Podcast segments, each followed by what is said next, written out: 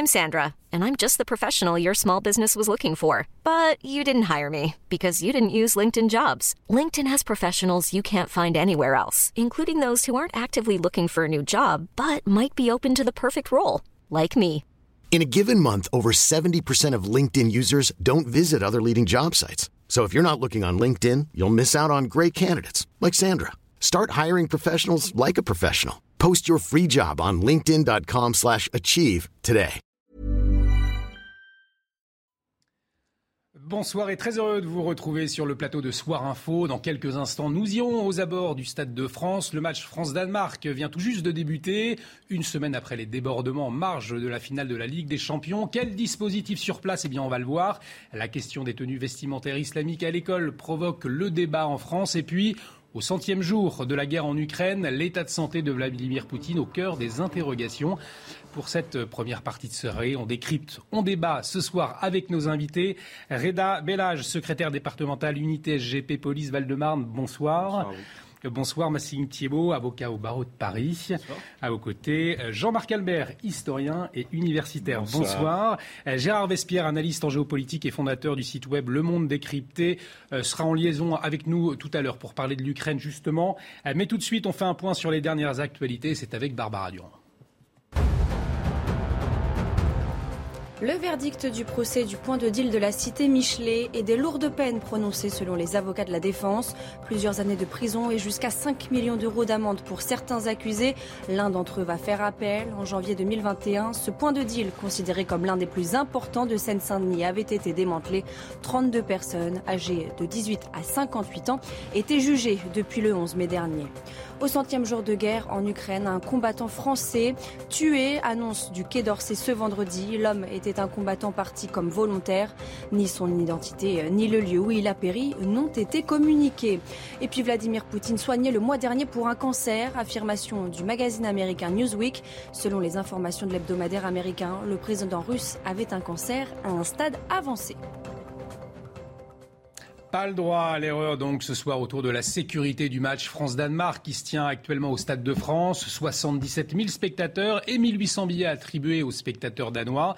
Après les débordements et les scènes de chaos de samedi dernier, plus de 2000 policiers et gendarmes mobilisés et plus de 600 dédiés à la lutte contre la délinquance. Un dispositif de sécurité largement renforcé donc ce soir. Et alors que le match, je vous le disais, vient de débuter, on va justement retrouver sur place Jules Boiteau. Jules, bonsoir. Le match vient donc de débuter. Le Stade de France, le service de sécurité est scruté. L'arrivée des supporters français et danois s'est-elle bien passée ce soir?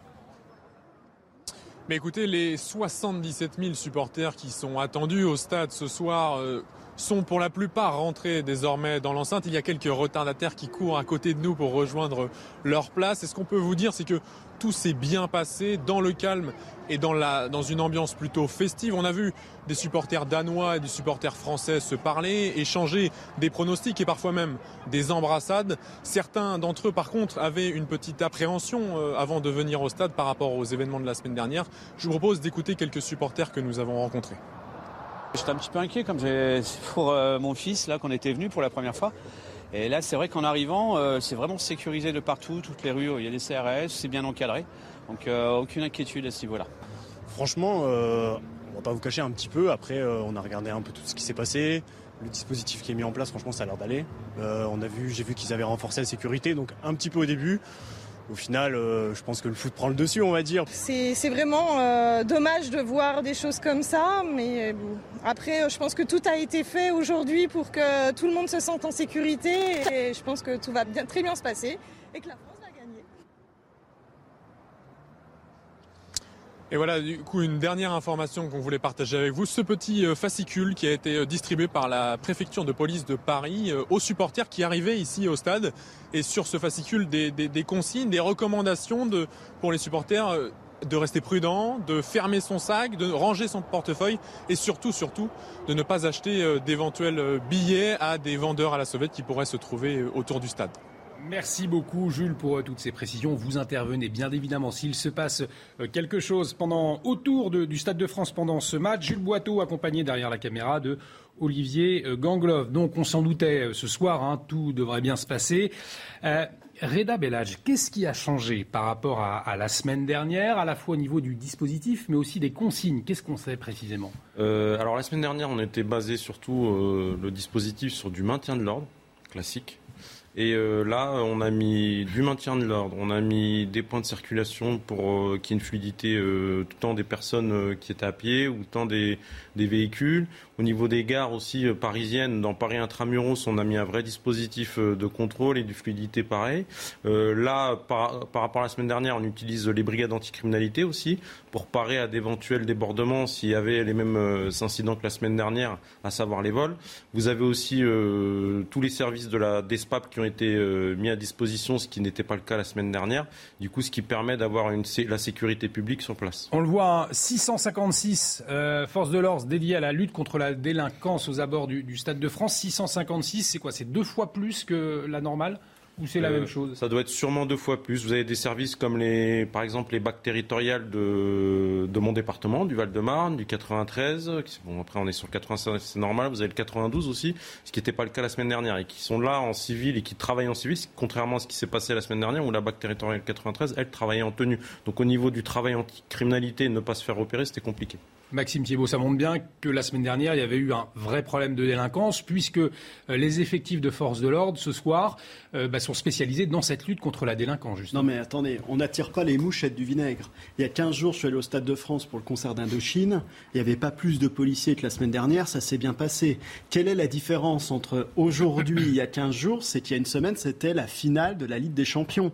Et donc, ça attire du monde, c'est un peu mm. comme un pot de miel. Il y a énormément de jeunes qui se sont dit, on va se rapprocher du stade, on veut participer à cette ferveur ou bien faire des actes de délinquance. Et le problème, c'est que face à cette donnée, à cette circonstance de terrain, bah, la réponse du ministre de l'Intérieur n'a pas été appropriée et il n'a pas mis suffisamment de dispositifs de policiers, de gendarmes, de bacs. Il n'a peut-être pas suffisamment travaillé en termes de renseignement au préalable pour pouvoir répondre de manière proportionnée aux dangers qui se présentaient. Donc je pense qu'il ne faut pas tout comparer. Et là, on a un peu un système un peu de contre-feu, c'est-à-dire qu'on a le ministre de l'Intérieur qui nous vend un gros dispositif policier sur un match dont on va pas se mentir, mais la, majorité des Français sont contre-fiches. Donc il sait très bien que ça va pas attirer les foules de délinquants qui vont aller faire les poches des Anglais. Donc forcément, il va pouvoir dire regardez, j'ai rétabli l'ordre public, mais la réalité, c'est qu'il y a une semaine, lorsqu'il y avait un grand enjeu international, eh bien, on n'était pas présent. En tout cas, on a entendu beaucoup de témoignages cette semaine, notamment des supporters anglais. Emmanuel Macron qui avait un petit peu réagi, puis il a réagi ce soir dans les colonnes de, de France. Il répondait à nos confrères. Avez-vous été choqué par les images d'enfants aspergés par des gaz lacrymogènes au Stade de France? Sa réponse, vous le voyez à l'antenne. À l'antenne, j'ai été, comme nous tous, indigné par le désordre sous toutes ses formes et parce que nous avons vu. Je suis attaché à l'ordre et au calme. J'ai une pensée pour les familles qui ont été bousculées, qui n'ont pas pu accéder aux places qu'elles avaient euh, payées. Jean-Marc Albert, des excuses en quelque sorte ce soir d'Emmanuel Macron? Je crois que, enfin là, il fait moins que le minimum, parce que avoir une pensée pour les familles qui ont été bousculées, quel bel euphémisme pour toutes les familles qui ont été dépouillées, certaines même manifestement ont été victimes d'agressions sexuelles.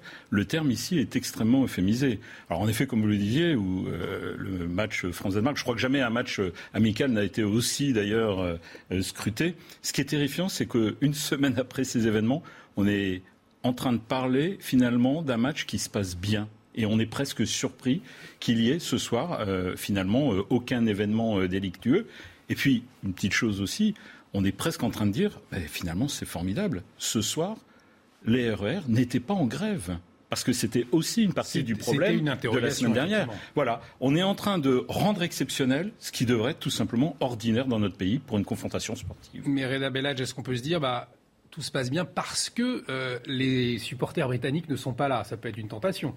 Non, je pense pas. Je pense que c'est surtout le, la problématique, puisqu'on a souvent, euh, ce qui nous a beaucoup, nous, dérangé, enfin notre organisation syndicale, c'est qu'on s'en est pris tout de suite aux collègues qui étaient sur place et qu'ils ont mmh. été vite débordés parce que euh, on, nous a parlé de, de, gestes inappropriés, mais je pense que c'est les directives qui ont été inappropriées.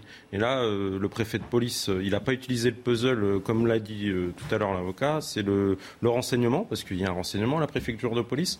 Vous aviez la direction de la DESPA qui occupe de la sécurité publique et la direction de l'ordre public. Si vous assembliez ce, ce puzzle, ce qui a été fait aujourd'hui, on n'aurait pas eu les débordements et ce ne serait pas passé de la même façon la semaine dernière. Ce que vous dites, c'est que le, préfet de, police de Paris finalement, a mis tout seul en place le dispositif de la semaine dernière. Oui, c'est ça la problématique. C'est un, un, problème qu'on dénonce souvent au niveau de la préfecture de police, c'est qu'on a un préfet de police qui, lui, euh, veut tout diriger et euh, qui est craint.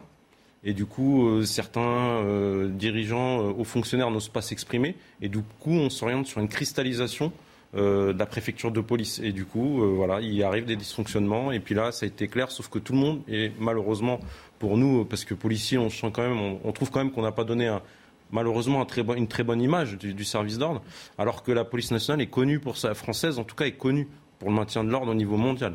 Longtemps réputé, effectivement, le maintien de l'ordre comme, comme euh, une excellence française. C'était comme ça que. Si on avait fait confiance aux autorités de la gendarmerie nationale qui ont l'habitude de faire du maintien de l'ordre aux euh, forces de sécurité, euh, les CRS, qui savent aussi faire du maintien de l'ordre. Et si le préfet de police les avait laissés faire, je pense qu'on aurait eu un contexte complètement différent.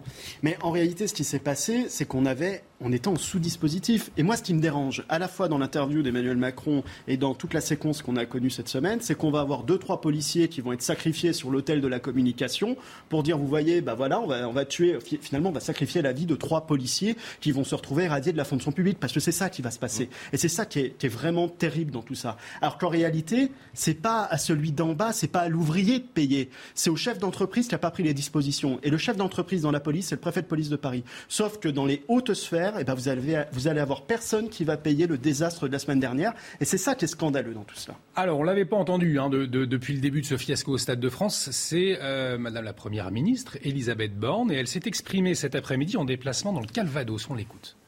Personne ne nie que ce qui s'est passé euh, lors du match Liverpool-Real, ce n'est pas la façon dont on doit organiser des grands événements sportifs en France. On a des échéances importantes avec la Coupe du Monde de rugby, euh, avec effectivement enfin, les Jeux olympiques en 2024. Donc on doit tirer toutes les leçons de ce qui s'est passé et s'assurer qu'on sait organiser ces événements en protégeant les supporters, en s'assurant qu'il n'y a pas effectivement de désordre. Euh, donc c'est ce à quoi travaille le gouvernement et les services de l'État pour que ça se passe au mieux. Jean-Marc Albert, elle s'exprime un peu tard, selon vous, Elisabeth Borne, sur cette affaire? Il y a ceux qui n'ont pas pris la mesure et ceux qui ont pris la mesure trop tard. Et ce qui est assez terrifiant dans un pays comme le nôtre, parce que ça se passe en Seine-Saint-Denis, c'était déjà euh, un, facteur euh, adjuvant.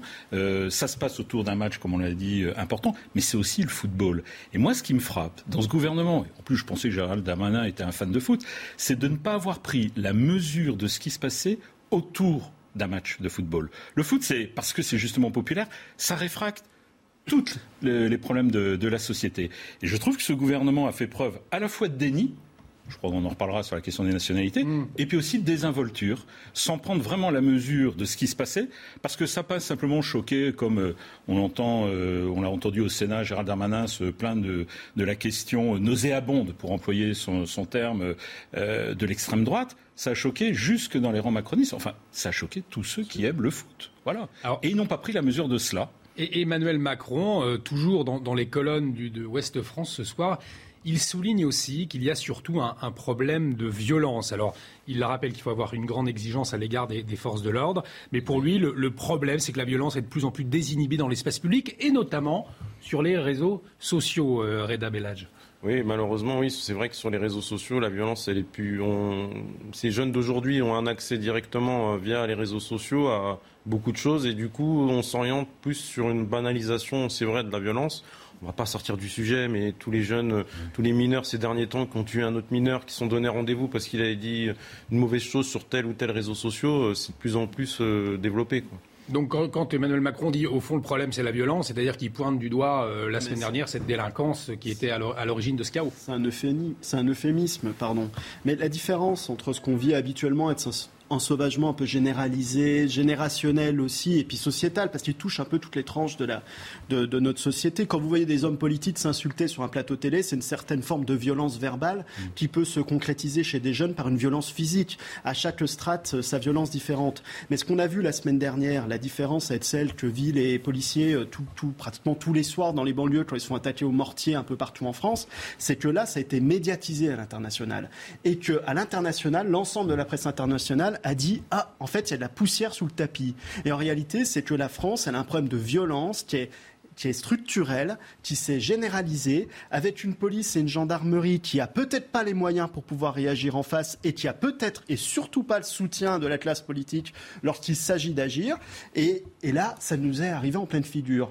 Donc oui, la violence, elle est présente, mais il a été cinq ans président de la République. Je pense qu'il a eu les renseignements qui lui sont remontés à l'Élysée. Il aurait peut-être été un petit peu judicieux qu'il intervienne un peu en préalable. Et puis il y, a eu, il y a eu aussi cette polémique dans la polémique sur les nationalités. On va en parler dans un instant, mais tout de suite, on fait un point sur l'actualité. C'est avec Barbara Durand. Près d'une semaine après la finale de la Ligue des Champions au Stade de France, le Real Madrid exige des réponses sur le traitement infligé à ses supporters et appelle à déterminer qui sont les responsables.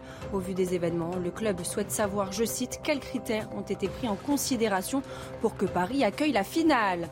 Après la suspension de l'autorisation du port du Burkini dans les piscines municipales, la ville de Grenoble dépose un recours devant le Conseil d'État. La suspension avait été ordonnée le 25 mai suite au dépôt par le président préfet de l'Isère d'un référé laïcité. Et puis dix départements toujours placés en vigilance orange pour des risques d'orage dans le sud-ouest. Les rafales de vent pourraient atteindre les 120 km h à certains endroits et les chutes de grêle pourraient être localement fortes, prévient Météo France. Et de retour sur le plateau de Sport Info avec Reda Bellage, Maxime Thiebaud, Jean-Marc Calvert. On va revenir sur cette polémique, dans la polémique sur la question de la nationalité. Faut-il donner la nationalité euh, des personnes interpellées. C'est le débat qu'on a eu hein, en, fin, de semaine. Euh, mais avant, on va revenir sur ces mots d'Emmanuel Macron euh, aux, journalistes de Ouest France ce soir. Donc, il a dit pour lui, le problème, c'est effectivement la violence. il a notamment mis en cause les réseaux sociaux, Jean-Marc Albert. Ça, c'est euh, l'excuse typique. C'est-à-dire chaque époque sécrète, euh, en quelque sorte, sa culture du déni. Dans les années 60, c'était la bande dessinée qui était accusée de violence. Dans les années 80, c'était les jeux vidéo. Dans les années 90, c'était les chansons de rap. Aujourd'hui, c'est les réseaux sociaux. Enfin, que je sache, les réseaux sociaux n'ont encore, techniquement parlant, tué personne. Ce qui tue, c'est euh, l'ensauvagement. C'est-à-dire, moi, je vais prendre un terme encore plus fort, la décivilisation de ces jeunes qui, comme vous l'avez dit tout à l'heure, se sont désinhibés parce que euh, délitement de la cellule familiale, parce que perte d'autorité à l'école, et puis parce que aussi on était autour du SAD de Saint-Denis, euh, une déculturation, en tout cas une séparation, un détachement du socle culturel du pays d'accueil. Alors justement, euh, pays d'accueil ou pas d'ailleurs, parce que les personnes interpellées, parmi elles, des personnes étrangères, et la question qui s'est posée, c'est faut-il donner la nationalité de ces personnes interpellées le soir de la finale de la Ligue des Champions? C'est non pour le Premier ministre, il l'a dit devant les sénateurs, mais c'est oui, vous allez le voir tout de suite, pour 61% des Français, selon un CEDAGE CSA pour CNews. Parmi les interrogés, 37% soutiennent d'ailleurs franchement cette idée, puisqu'ils se disent tout à fait pour. Les 24% restants ont opté pour un plutôt pour, plutôt mesuré. Dans le camp opposé, le tout à fait contre, 18%, et les plutôt contre, 20% sont presque équivalents. Du coup, je vous pose la question, je me tourne vers policier, euh, est-ce qu'il faut donner la, nationalité des personnes interpellées? Si oui, selon vous, pour quelles raisons alors là, là-dessus, euh, ça, ça, sort un peu de notre cadre à nous. Nous, on a un peu plus euh, des exécutants. C'est pas à nous de juger s'il faut donner la nationalité ou, pas. En tout cas, une chose est sûre, c'est que ces personnes-là, il faut qu'il y ait une répression par rapport à ça. Il faut qu'il y ait une vraie sanction pour que, pour que ça s'arrête. Parce que c'est vrai qu'il y a quelques années, comme le soulignait le monsieur, on n'avait on pas les gens qui, qui, étaient en attente de, nationalité ou autre euh, ne faisaient pas de délit. C'était pas au moins à ce niveau-là. Là, euh, ça a été juste impressionnant. Euh, là, on parle du Stade de France parce que ça fait le buzz, mais il faut savoir que moi, sur mon département, j'ai eu un moment un gang de cambrioleurs. Euh, malheureusement, il n'y en avait pas un qui avait ses papiers. Ils squattaient dans un endroit, ils allaient cambrioler euh, sur une commune, ils cambriolaient, cambriolaient, et puis ils ont été interpellés. Donc euh, voilà, c'est juste qu'avant, ces personnes-là qui étaient en attente, qui étaient en demande ou en transfert sur le territoire français, ne faisaient, ne, faisaient pas de délit. Aujourd'hui, D'où la banalisation de la, violence, c'est valable pour tout le monde. Alors cette fois, je, me tourne vers, l'avocat. Vous vouliez réagir. Mais cette question, un délinquant, au fond, c'est un délinquant. S'il y a des lois, notamment pour les personnes en, situation irrégulière ou bas, il suffit d'appliquer ces lois et, tout le monde est d'accord finalement. Non mais d'accord, mais là vous dites quelque chose qui est quand même assez important, c'est que euh, la nationalité des personnes qui ont commis des actes de délinquance au Stade de France n'était pas celle de la France, n'était pas des Français pour une grande majorité. Et je me souviens que votre chaîne, elle a partagé les jours suivants la nationalité de certaines personnes qui avaient été interpellées. Mais c'est pas un problème que de le dire, la nationalité des gens. Enfin, quand vous passez devant un tribunal euh, judiciaire, devant le juge pénal, euh, si la personne n'est pas de nationalité française, on se renseigne sur sa nationalité pour éventuellement prendre des peines complémentaires, notamment d'expulsion du territoire national. Ce n'est pas un problème. Il ne faut pas confondre ça entre la couleur de peau, la religion. C'est pas du tout le même contexte. Mais en fait, on ne veut pas voir une réalité dans ce pays, c'est que malheureusement, on a une délinquance qui est assez proche d'une immigration qui n'est pas contrôlée. Et c'est ça qu'on a connu en fait dans la Seine-Saint-Denis, c'est qu'on a vu des jeunes qui n'étaient pas de nationalité française s'attaquer à des supporters et on ne veut pas l'avouer parce qu'on ne veut pas avoir derrière une instrumentalisation politique. Sauf que vous savez très bien ce que disait Albert Camus ne pas dire les mots, c'est ajouter au malheur du monde. Mm. Et malheureusement, c'est un peu ce qu'on est en train de faire. C'est qu'en ne disant pas, bah oui, je suis désolé, on a un problème aujourd'hui en France avec des jeunes issus de l'immigration qui ne sont pas assimilés, pas intégrés ou bien qui n'ont pas des papiers, qui sont en situation irrégulière. On doit régler ce problème-là. On doit trouver des phases d'accueil ou éventuellement les expulser s'ils commettent des actes de délinquance. Mais à ne pas le faire, eh bien, c'est là où finalement on entretient la colère des Français et on entretient une certaine radicalisation aussi de gens qui veulent s'opposer à ces jeunes-là. Donc je pense que la bonne réponse républicaine, c'est d'identifier les mots et les problèmes de société. Alors vous parliez de colère justement après le président de Liverpool. C'est le Real de Madrid qui demande des comptes. C'était aujourd'hui des supporters madrilènes. On a vu aussi ces témoignages toute la semaine, aussi très choqués. Euh, cette demande du Real Madrid, euh, est-ce qu'elle vient remettre euh, la, version de, Gérald Darmanin? On le rappelle, il a maintenu que les troubles étaient liés aux 35 000 supporters britanniques qui étaient venus sans billets ou avec des faux billets. je vous propose de Écoutez, Julien Garel depuis l'Espagne. Il revient justement sur, sur cette demande d'excuses du Real de Madrid. Le club de Liverpool avait été le premier à s'indigner publiquement des conditions d'accueil de ses supporters samedi dernier au Stade de France. Passé l'euphorie de la victoire côté Real Madrid, c'est au tour du club espagnol d'exiger des réponses à travers un communiqué publié aujourd'hui. Le club, je cite, demande des réponses pour déterminer qui sont les responsables qui ont laissé des supporters sans surveillance et sans défense, supporters dont le Real Madrid rappelle le comportement exemplaire. Alors les témoignages qui reviennent souvent de la part des fans madrilènes présents à Paris ce soir-là, ce sont d'une part des forces de l'ordre visiblement dépassées par les qui ont agglutiné les supporters contre les grilles du stade. Certains se sont vus refuser l'entrée, d'autres ont même été visés au gaz lacrymogène. Et d'autre part, c'est vrai qu'il est aussi souvent fait mention de bandes de jeunes qui seraient venus de quartiers alentours pour agresser les supporters et tenter de dérober des billets. Le Real dit également dans son communiqué que certains de ses fans présents à Paris ce soir-là ont dû passer la nuit à l'hôpital en raison de blessures. Le club en vient même à remettre en cause la pertinence d'avoir organisé ce match à Saint-Denis. Je cite toujours, nous voulons savoir quelles sont les raisons qui ont poussé à la désignation du lieu de la finale et quels critères ont été pris en considération. Bref, vous l'avez compris, ce qui aurait dû être une grande fête du football et surtout une rampe de lancement pour le sport à Paris juste avant la Coupe du Monde de rugby l'année prochaine et les JO en 2024 s'est transformé en polémique mondiale et en occasion manquée. Alors, le Real de Madrid qui demande des explications euh, à la France, ça veut dire qu'ils n'ont pas été convaincus par Gérald Darmanin. C'est en tout cas 76% des Français euh, qui n'ont pas été convaincus, qui demandent aujourd'hui euh, davantage d'explications.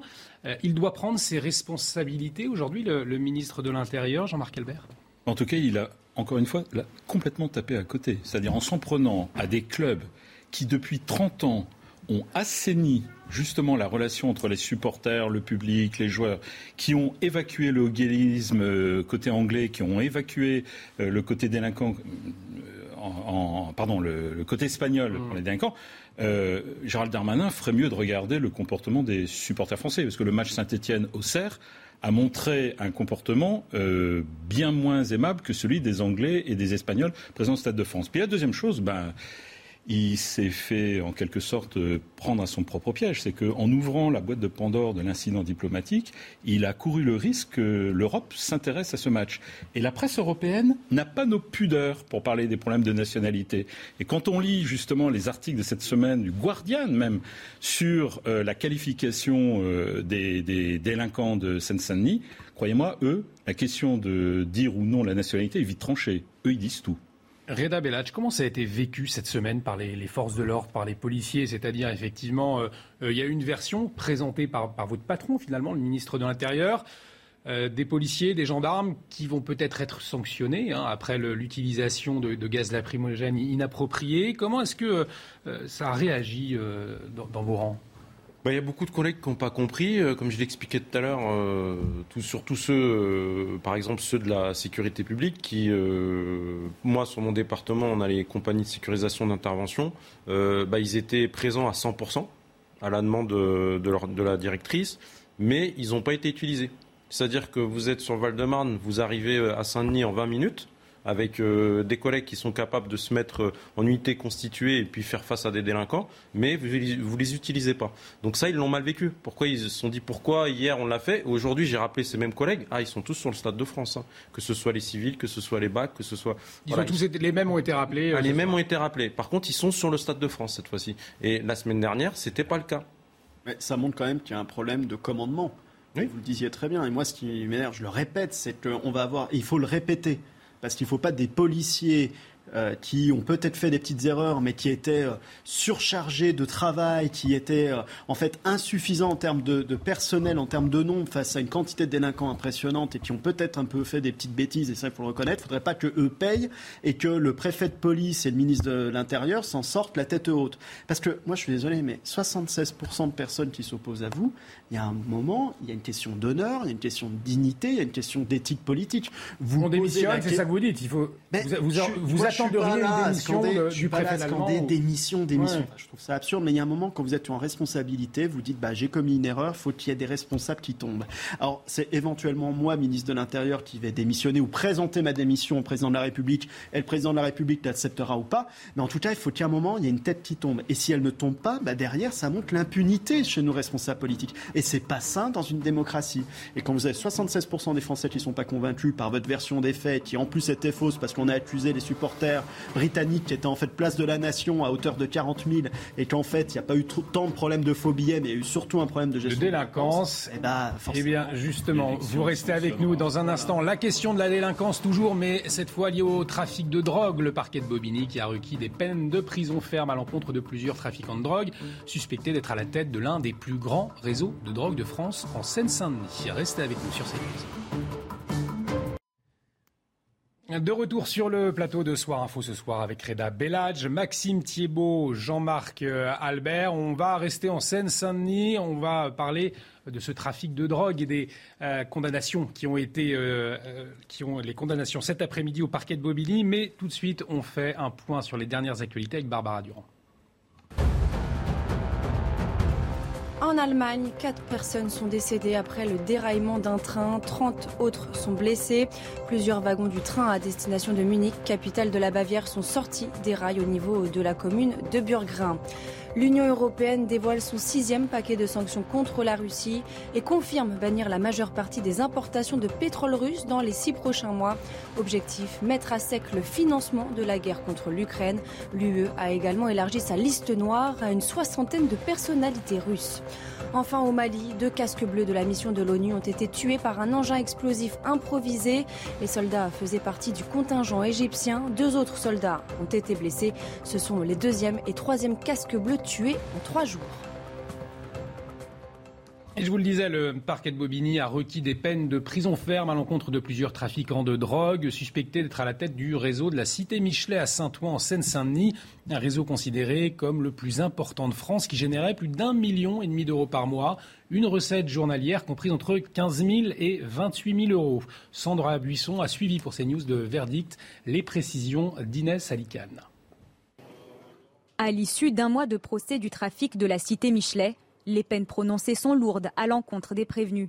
L'homme à la tête du trafic, Moussa S, est désigné comme le propriétaire du point de deal. Il est condamné à 12 ans de prison, assorti d'une période de sûreté des deux tiers et 1 million d'euros d'amende. Il va faire appel. Son frère Abou Bakar, en fuite au Maroc, a été condamné à 10 ans de prison avec la même période de sûreté. Son amende est fixée à 5 millions d'euros. Quant à David M, considéré comme le bras droit de la fratrie qui gérait le point de deal, il écope de 10 ans de prison et 300 000 euros d'amende. Il va faire appel. C'est évidemment un exemple et c'est un, à, mon avis un, message que l'on veut passer. Euh, aux autres trafics, aux, autres trafiquants, et que euh, c'est pas en prononçant des peines totalement disproportionnées qu'on réglera le, le problème. Le tribunal a prononcé trois relax concernant notamment les gérants de deux bars, où les trafiquants passaient des paris sportifs pour blanchir l'argent de la drogue. Mon client a dès le départ euh, contesté les faits, sa, sa participation. Le tribunal, compte tenu de l'ampleur de ce dossier, a fait vraiment la part des choses en considérant qu'effectivement M. Yabas euh, avait un attrait euh, immodéré pour les jeux et l'enregistrement de paris.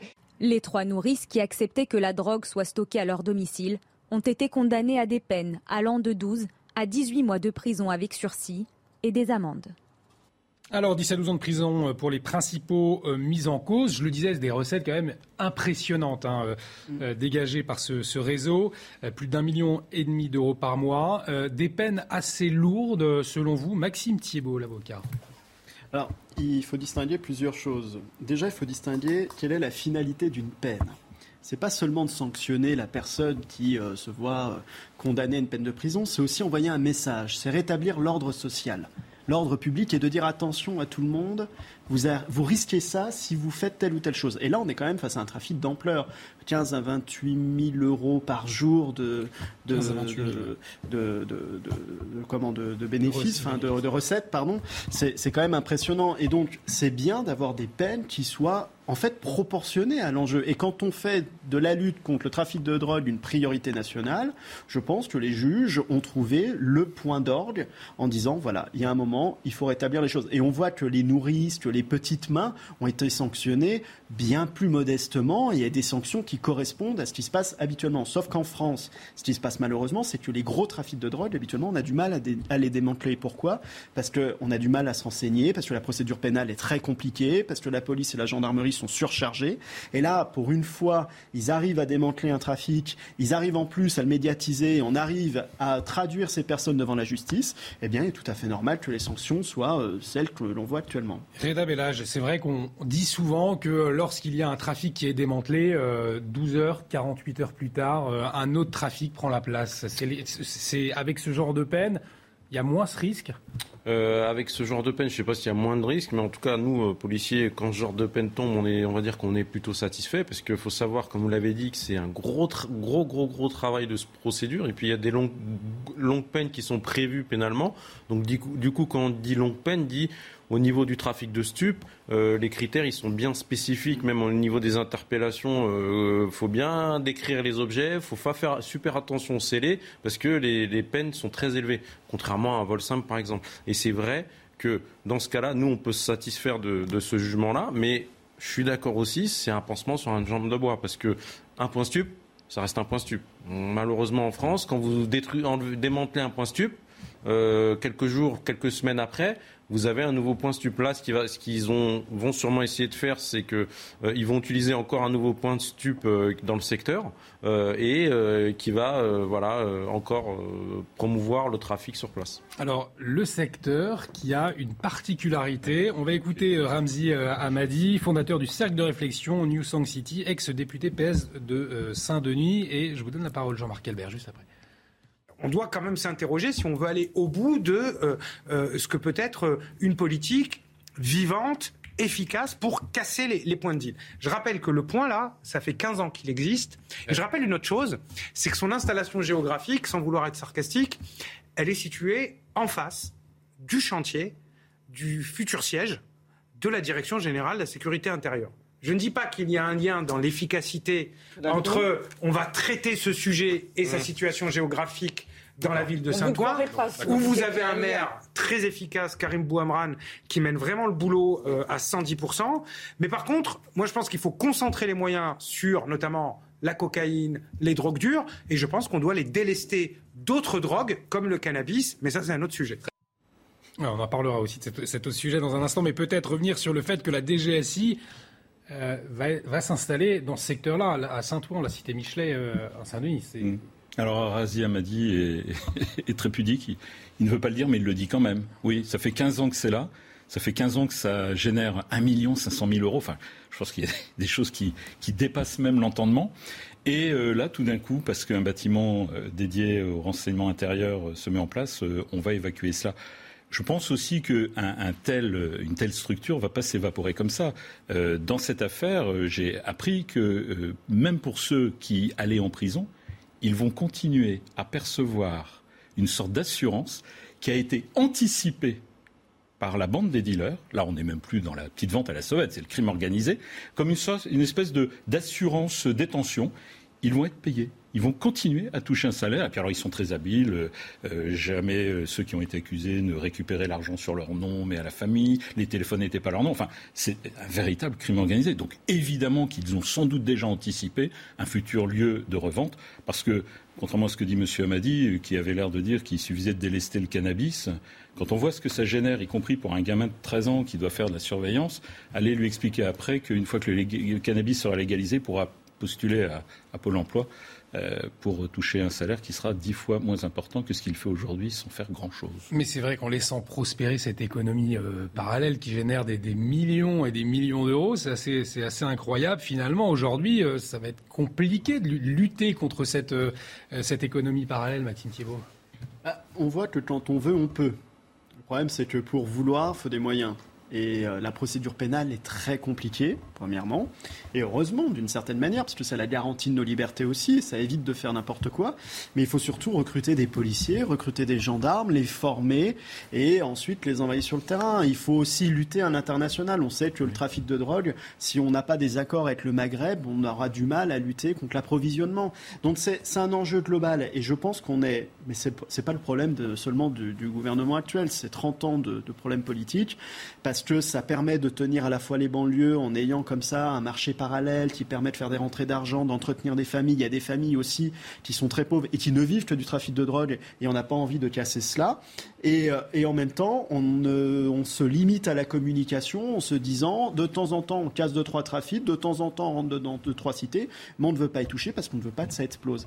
Donc en fait, c'est une question de volonté politique et ensuite de moyens. Reda Belladj, on se dit euh, oula, on touche pas trop à cette économie parallèle parce que ça permet aussi de faire vivre certaines personnes. C'est une réalité? Oh, je, là, là-dessus, je vais rester euh, mesuré. Hmm. Mais euh, je pense que, oui, comme l'a dit le monsieur, sur ce, point-là, il faut gérer au niveau de l'international. Euh, faut faire aussi un peu de prévention aussi, hmm. pourquoi pas dans les établissements scolaires. mais surtout, faut qu'on faut qu'on reconquiert le terrain. Aujourd'hui, on a perdu le terrain. le Covid y est pour beaucoup. les brigades territoriales de contact, elles ont été utilisées pour le Covid, pour les reconduites, pour les, pour les contrôles de confinement, pour les quarantaines. Ils ont utilisé, ils ont même fait certains, j'ai vu Champigny-sur-Marne une fois à la BTC de Champigny-sur-Marne faire une reconduite à l'aéroport. Donc ça veut dire que les gars, le travail de renseignement dans les banlieues, c'est les brigades de, territoriales de contact mm. et les brigades d'anticriminalité qui l'ont fait. Tout ça, on ne le fait plus. Pourquoi? Parce qu'on utilise les services de police pour d'autres choses. Et malheureusement, on les utilise pourquoi Pour remplir des statistiques. Par exemple, on va utiliser, et puis le Val-de-Marne a été euh, euh, un des sites pilotes, euh, l'amende forfaitaire délictuelle stup. Voilà, un gros site comme le Bois-l'Abbé à Champigny, plutôt que le chef de service il fasse des super opérations, il met tout le monde en civil pour aller taper, contrôler, faire des amendes pour remplir des camemberts, je pense qu'il aurait plus dû utiliser ses services, recruter, envoyer un maximum de collègues à, la formation officier de police judiciaire parce qu'on a un gros gros manque d'officiers de police judiciaire. Parce que vous avez de plus en plus de trafic de stupes. Mais au-delà des sûretés territoriales qui gèrent les gros, grosses quantités de stupes et la PJ qui gère comme euh, l'a dit le monsieur au niveau des aéroports euh, euh, tout ça vous avez aussi en local les commissariats. C'est eux les premiers qui sont mmh. sur les sites. Et là sur ces commissariats là on a de moins en moins d'OPJ et on arrive à de moins en moins en avoir parce que, bon, après, vous avez d'autres problèmes, l'attractivité des horaires, la complexité de la procédure judiciaire, et puis, euh, et puis surtout, pas assez de moyens et pas assez d'effectifs. Avant de clore ce, sujet, Jean-Marc Albert, on entendait cette petite musique. Hein, euh, euh, Razi Amadi le, disait, concentrer davantage les efforts sur la cocaïne, sur les drogues dures et puis euh, laisser un peu de l'est finalement sur les drogues dites douces, comme ça les, justement les policiers, euh, vos collègues seraient moins, moins débordés. On l'entend un peu ça euh, de, plus en plus, c'est pas la solution. Ben, drogue douce, drogue dure, ça reste une drogue. Ah. Ça détruit des vies, ça détruit des familles. Et je suis en effet assez d'accord avec Maxime. c'est le rocher de Sisyphe. Hein. On va pouvoir recommencer à Saint-Ouen toutes les semaines si on ne tarit pas à la source tout simplement la matière première. 80% de la cocaïne vient du Maroc. Enfin, en tout cas, transite par le Maroc. Hein. Je ne dis pas que la fabrication se fait là-bas. Donc là, il y a un véritable effort à mener là-dessus. Et puis aussi en deçà, euh, il y a aussi une réflexion sur notre société consommatrice de drogue. Il y a aussi une déshérence euh, euh, morale, affective aussi à laquelle on pourrait s'attaquer une fois que vous avez privé le vendeur de son consommateur, vous réglez déjà une partie du problème. Reda Bellach, pour conclure, quand vous entendez dire bon, on peut laisser les, drogues douces comme le cannabis, qu'est-ce que vous répondez? Euh, alors, euh, moi, je pense pas que ce soit une solution parce que finalement, si vous, arrêtez la drogue, la drogue douce, ils vont passer à la drogue dure. Hmm. C'est la, la, demande, l'offre, euh, donc ça va être encore pire. Une drogue, ça reste une drogue. Il faut pas oublier aussi au niveau routier. La conduite sous l'emprise de stup, c'est dévastateur. Parce que c'est les jeunes, c'est des jeunes permis, ils ne sont pas conscients que prendre des produits stupéfiants avant de prendre le volant, c'est extrêmement grave. Et pour le coup, il y a un manque de prévention, euh, parce que les jeunes sortent en se disant ce soir je suis Sam, je vais pas picoler. Je pense qu'il y a beaucoup de jeunes qui nous écoutent ce soir, mais parfois ils oublient que le petit bédo en sortant de boîte de nuit avant de prendre la voiture, bah, il est mmh. aussi euh, terrible que l'alcool. Et attention, je pense que la prévention, elle doit être sur les deux plans. Prévention, à l'école notamment. On va en parler euh, de, l'école tout de suite puisque de, plus en plus d'élèves euh, viendraient en tenue vestimentaire islamique. D'après une enquête de l'opinion, en déplacement euh, à Marseille, le président de la République a parlé d'épidémie hier. Si l'éducation nationale n'a pas communiqué sur les chiffres, l'information elle est, venue des renseignements territoriaux selon nos confrères. Un nouveau phénomène qui met à mal la laïcité au sein des écoles pour les uns, quand d'autres parlent d'habits culturels. Une professeure a accepté de témoigner à visage caché pour confirmer cette situation. C'est un sujet de Thomas Chama. Regardez. Des abayas et des camis sans nombre devant les grilles des lycées. Ces derniers mois, de plus en plus d'élèves revendiquent le port de ces tenues longues islamiques.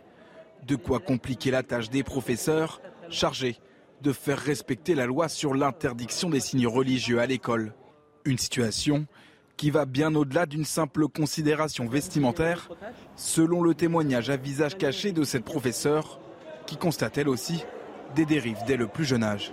En parallèle de euh, ces signes vestimentaires de plus en plus visibles, on constate chez les élèves des, euh, des comportements que l'on ne voyait pas auparavant, par exemple des enfants qui se bouchent les oreilles lorsque on met de la musique. Des attitudes très peu condamnées par sa hiérarchie à l'éducation nationale, aux grandes dames de l'enseignante. Mon sentiment, il est que nous sommes face à euh, quelque chose d'extrêmement euh, inquiétant, extrêmement menaçant, et que nous sommes livrés à nous-mêmes. Voilà, entre le ne rien faire et faire un peu euh, improviser, etc. Le dossier devrait être soumis dans les prochains jours au ministre de l'Éducation nationale, Papendiaï.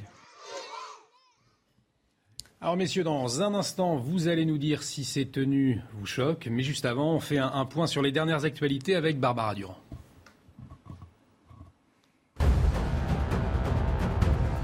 Près d'une semaine après le fiasco autour du Stade de France, l'UEFA présente ses excuses aux supporters qui ont subi, et je cite, les événements pénibles entourant la finale de la Ligue des Champions. Aucun fan de football ne devrait être mis dans cette situation et cela ne doit pas se reproduire, insiste l'instance européenne qui a d'ailleurs ordonné lundi une enquête sur les incidents survenus en marge de la rencontre. De son côté, Emmanuel Macron se dit, je cite, indigné par ce que nous avons vu. Vladimir Poutine soigné le mois dernier pour un cancer, affirmation du magazine américain Newsweek. Selon les informations de l'hebdomadaire, le président russe avait un cancer à un stade avancé. Et puis Rafael Nadal, premier qualifié pour la finale de l'Euro Garros dimanche. L'Espagnol a bénéficié de l'abandon de son adversaire, Alexander Zverev. L'Allemand s'est tordu la cheville en bout de course sur cette balle de 6 partout au deuxième set. Sorti du cours, il est revenu en béquille pour saluer son public. Rafael Nadal affrontera le vainqueur du match opposant ce soir, Marin Cilic et Ruud Kasper.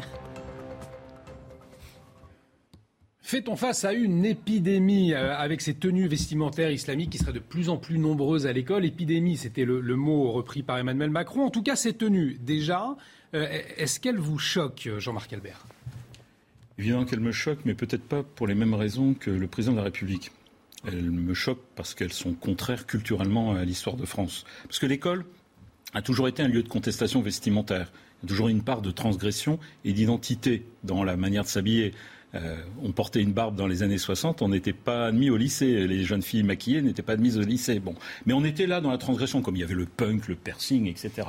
Là aujourd'hui, la part de l'identitaire est bien plus importante que l'idée de transgression. On voit très bien que ces jeunes il y a toujours une part de contestation, parce que maintenant qu'on a fait un sujet là-dessus, croyez-moi, lundi, ils seront encore plus nombreux devant le lycée à porter euh, cet outil qui est un peu une manière de défier l'autorité. Mais ce que ça veut dire aussi derrière, parce que ce genre d'affaires, il y a toujours une espèce de précipité chimique qui, induit autre chose.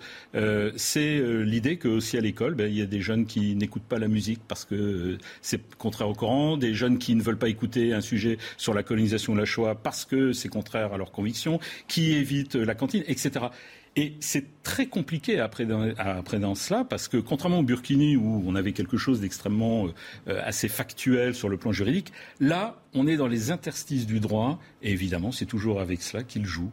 Parce que c'est vrai que Massime Diabo, ce sont des, des habits culturel et non pas, pas cultuel finalement. Donc on, peut très bien euh, dire bah voilà, moi c'est ma culture, je peux venir comme ça euh, à l'école. Bah, tout à chacun de donner la définition qu'il veut de l'habit qu'il porte. Après, c'est à l'autorité publique aussi de l'apprécier. Et si euh, le port de tel ou tel habit trouble l'ordre public, forcément, il peut être interdit. Et c'est le rôle du chef d'établissement que de venir éventuellement interdire le port de tel ou tel habit. Euh, mais dans la rue, c'est pareil. Si vous habillez avec un costume du Klan, vous habillez en Asie, je pense que les gendarmes ou les policiers vont vite arriver pour vous dire il y a un petit souci, vous troublez l'ordre public. C'est exactement la même chose avec certains habits qui portent atteinte à l'image que l'on doit se faire à la fois de la femme, de la liberté et de nos valeurs. C'est pour ça que moi, vous savez, je suis, je suis choqué, mais aussi bien par ces jeunes qui sont dans une contestation, conteste, euh, euh, contestation identitaire, pardon, que euh, de certaines personnes qui vont porter le tchador, qui vont porter certaines tenues qui viennent plutôt d'Iran et qui n'ont rien à voir avec l'islam dans la rue. Pourquoi? Parce qu'elles troublent l'ordre public, parce qu'elles sont contraires à la dignité de la personne humaine, parce qu'elles sont contraires au principe d'égalité homme-femme. Et ce qui me dérange un petit peu, c'est qu'au lieu de constater en fait qu'on a une évolution de la société qui est contraire à la République française et d'en tirer les conséquences en disant on va faire un gros débat à l'Assemblée nationale, sain, un beau débat, on va prendre le temps d'en parler pour savoir quelles sont les tenues acceptables de celles qui ne le sont pas, à partir du moment vous montrez du doigt ces problèmes-là, on vous dit ah vous êtes d'extrême droite, c'est pas bien. Ah vous êtes contre le Burkini, c'est pas bien, vous êtes d'extrême droite. Mais non, je suis désolé. Il y a un moment, il y a des questions fondamentales qu'il faut se poser. Malheureusement, on le fait pas. Alors je vous propose, allez-y, allez-y. On, va, écouter Robert Dedecker après, mais allez-y. Un, proviseur en 2013 n'avait eu aucun mal à interdire l'accès à des jeunes garçons qui étaient venus en tongs et en paréo. C'est-à-dire que pour, pour, vous, la solution, c'est de dire euh, ces tenues-là, ces tenues culturelles, que ce soit un kilt. Euh, euh, une tenue vestimentaire islamique ou des tongs, des paréos, ça doit être marqué très clairement et, et on passe à autre chose? Ce qu'il faut arriver à comprendre, c'est pourquoi on en est venu là. Et il est là le vrai souci. Mmh, et le problème, c'est la transmission. Vous savez, la mmh. nation française, on a beau sauter sur nos chaises à la télé en disant Vive la France, la culture française, ça sert à rien. Si derrière, il n'y a pas un rôle de transmission, de valeur, de fraternité qui se crée. Parce que égalité, fraternité, égalité, liberté, on sait le dire toute la journée, on sait le vivre, etc. Mais la fraternité, ce qui fait la cohésion nationale, ce qui fait qu'à un moment, on se sent appartenir à une nation, à un bien commun, c'est quelque chose qui doit se vouloir de la personne qui vit dans ce pays, mais qui doit aussi se construire des des autorités publiques. Sauf que depuis 30 ans, on a soumis les jeunes à l'espérance que la réussite dans la vie, c'était devenir milliardaire. On a supprimé toute spiritualité républicaine. On a supprimé tout bien commun. On a euh, détruit la, sacralité qu'on pouvait avoir dans le respect de l'autorité publique, du policier, du gendarme, du sar de la République quel professeur. La méritocratie a été détruite.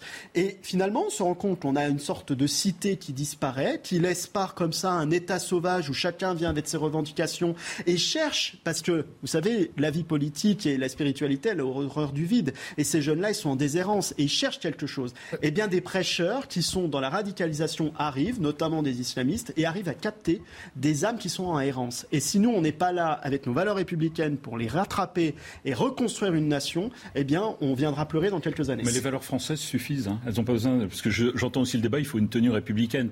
Moi, un enfant, je lui demande pas d'avoir une tenue républicaine. Bah, Quand il vient à l'école, je lui demande d'avoir de la tenue et un uniforme à l'école, est-ce que ça réglerait pas la, situation ça, peut être, mais euh, parce que je posais la question au service national. Au, moment du débat sur le crop top, on avait parlé d'une éventuelle tenue républicaine. Moi, je ne sais pas ce que ça veut dire.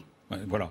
Euh, une école, c'est un sanctuaire dédié au savoir. Il faut avoir une tenue qui respecte le lieu. Parce qu'en plus, Euh, on parle de l'uniforme pour les enfants, mais il faudrait peut-être rétablir, alors dans ce cas-là, l'uniforme presque pour tout le monde. Le professeur qui était symbole du savoir, qui mmh. avait sa toge, le prêtre qui avait euh, la soutane, même le chef d'entreprise qui portait la cravate, maintenant c'est Friday Free. C'est-à-dire que toute la société, aujourd'hui, fait de l'abolition de l'uniforme, finalement, une espèce de nivellement par le bas. On pourrait peut-être simplement recommencer par restaurer justement euh, l'autorité vestimentaire et c'est pas forcément républicain. C'est tout simplement français. C'est un vrai sujet. Vous savez, même chez les avocats, on a eu la question du port du voile par des, des, des consoeurs avocats qui mmh. voulaient porter le voile.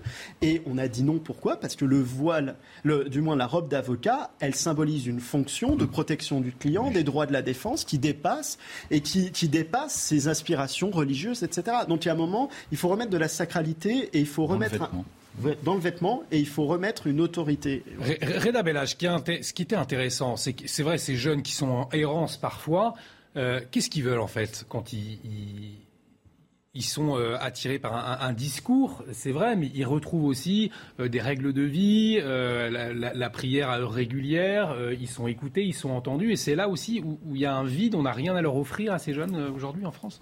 Je pense que probablement on n'a rien à leur offrir. En tout cas, euh, l'institution, euh, c'est un peu comme la police au niveau de l'éducation nationale, elle doit rester républicaine et surtout la laïcité. Ça, je pense que c'est l'élément important euh, et ça doit rester dans le périmètre surtout des, proviseurs, des proviseurs ou des responsables d'établissement. C'est eux. Nous, que nous, les policiers, par exemple, on n'intervient pas dans un lycée, du, moins dans les, dans les lois, c'est sur réquisition du, du chef d'établissement.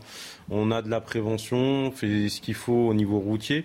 Mais là, c'est un domaine un peu. Ces jeunes, vous les voyez, pourquoi ils vont se tourner, par exemple, vers un, imam radical et pourquoi ils vont pas se tourner vers la maison de jeunesse du quartier qui va leur proposer une sortie culturelle Je vous ai dit tout à l'heure, le truc, c'est qu'on perd le terrain. On a certains quartiers où, euh, bah, je dis pas que c'est un phénomène de mode, euh, cette radicalisation, mais c'est des jeunes qui n'ont pas de repères euh, et qui, euh, à qui euh, peut-être, je sais pas, ils ont rien d'autre à faire de leur journée. Et puis vous avez, vous avez ce communautarisme. Il y a certaines cités, monsieur, où nous policiers on peut pas rentrer dedans. Donc si vous pouvez pas rentrer déjà dans les cités et que c'est des zones de non-droit, bah, qui prend le droit? Mais c'est quoi notre modèle de société? Mais pourquoi le concept de laïcité n'arrive pas à fédérer aujourd'hui Parce qu'il ne veut rien dire, le concept de laïcité, hmm. lorsqu'il n'est pas défini il y a un moment, la laïcité, c'est une volonté d'inculquer un bien commun. En fait, c'était quoi la laïcité? C'était de dire, vous avez tous une liberté, mais elle s'arrête là où commence celle des autres. Et à un moment, on doit être en capacité de lutter contre ces passions si on veut pouvoir vivre dans une société civilisée. C'est ça le principe de laïcité. Alors, il se traduit par le principe de neutralité dans le service public, où on ne vient pas distinguer les gens en fonction de leur religion, on ne vient pas euh, autoriser le burkini à la piscine parce que ça permettrait éventuellement de permettre aux femmes musulmanes d'être plus libres. Enfin, c'est exactement la la question qu'on doit se poser, c'est quelle société on veut construire. Et moi, je suis désolé, mais on n'a pas de réponse depuis 30 ans. Moi, quand j'étais au collège, je n'avais pas cette réponse-là. Mmh. La seule réponse que j'avais, parce que moi, je suis né en 91, quand j'ai eu 8 ans, il y a eu la, la Coupe du Monde de 98, Black Blamber, la France Black Blamber. Et c'était quoi? On rêvait tous d'être Zinedine Zidane, de gagner des millions d'euros en tapant avec euh, nos pieds dans un ballon. Moi, je suis nul au foot, c'était raté pour le coup.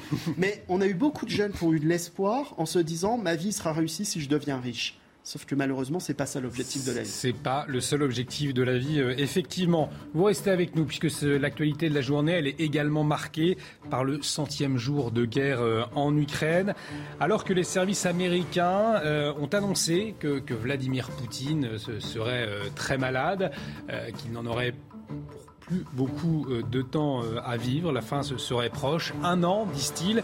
Alors, est-ce que c'est de la guerre de communication? Est-ce que c'est la réalité? Eh bien, tout ça, on va le décrypter dans un instant. Gérard Vespierre sera en liaison avec nous. Il est analyste en géopolitique et fondateur du site web Le Monde Décrypté. A tout de suite sur CNews. Il est pratiquement 22h. Retour sur le plateau de Soir Info ce soir avec nos invités Réla Bellage, secrétaire départemental unité SGP Police Val-de-Marne, Maxime Thiebaud, avocat au barreau de Paris, Jean-Marc Albert, historien et universitaire, Gérard Vespierre, analyste en géopolitique et fondateur du site web Le Monde Décrypté, nous a également rejoint. On va parler de la guerre d'Ukraine dans un instant. Mais tout de suite, un dernier point sur les dernières actualités.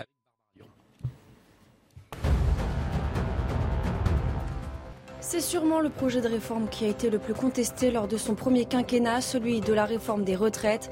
Dans un entretien à la presse régionale, Emmanuel Macron annonce qu'elle entrera en vigueur dès l'été 2023.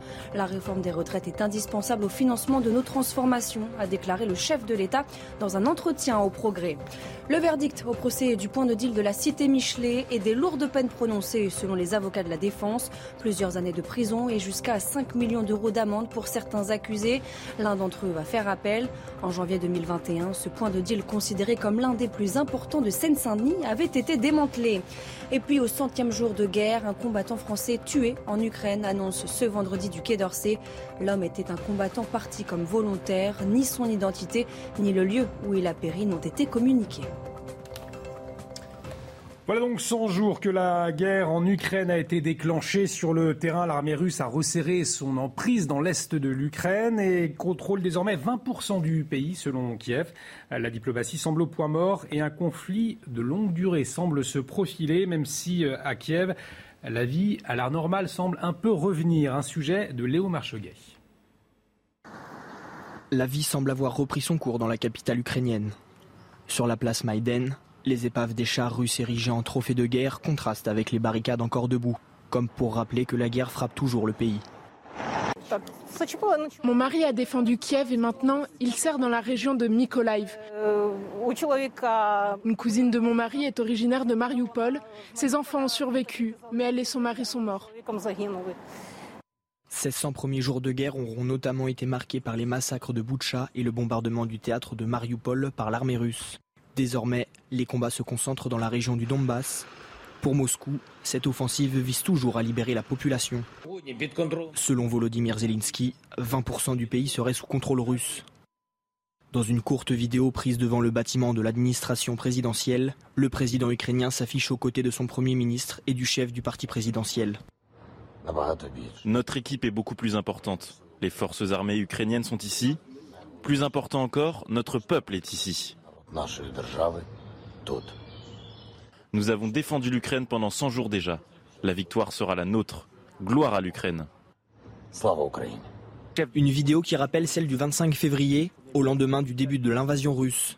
Tournée au même endroit, avec les mêmes collaborateurs, il appelait le peuple ukrainien à résister. Et on accueille Gérard euh, Vespierre, analyste en géopolitique, fondateur du site web Le Monde Décrypté. Bonsoir. Euh, merci d'être avec nous. Euh, avant de parler des perspectives de cette guerre, peut-être votre réaction. Le Quai d'Orsay a annoncé la mort d'un Français dans des combats. Alors on n'a aucune information sur son identité ni sur son, le lieu de sa mort. Néanmoins, il semblerait qu'il soit engagé dans la Légion internationale de défense ukrainienne. Il y a aujourd'hui effectivement euh, des, étrangers qui sont venus aider l'armée ukrainienne. Hein, c'est bien cela? Tout à fait, tout à fait. Il y a euh, vraisemblablement euh, quelques dizaines de Français qui sont partis, peut-être un peu plus. Donc voilà, je pense que cette légion étrangère mobilise quelques centaines, plusieurs centaines d'Européens et peut-être aussi des Américains, peut-être même aussi des volontaires venant d'Amérique du Sud. Donc on a effectivement une volonté euh, internationale d'aider aussi euh, sur le plan du terrain en hommes euh, nos amis ukrainiens. Alors, on, l'a vu sur le terrain, les, la vie des Ukrainiens semble reprendre, semble être un peu plus normale, si, on, peut le dire. quelle est aujourd'hui la, situation militaire Les combats, aujourd'hui, c'est à l'Est. Hein?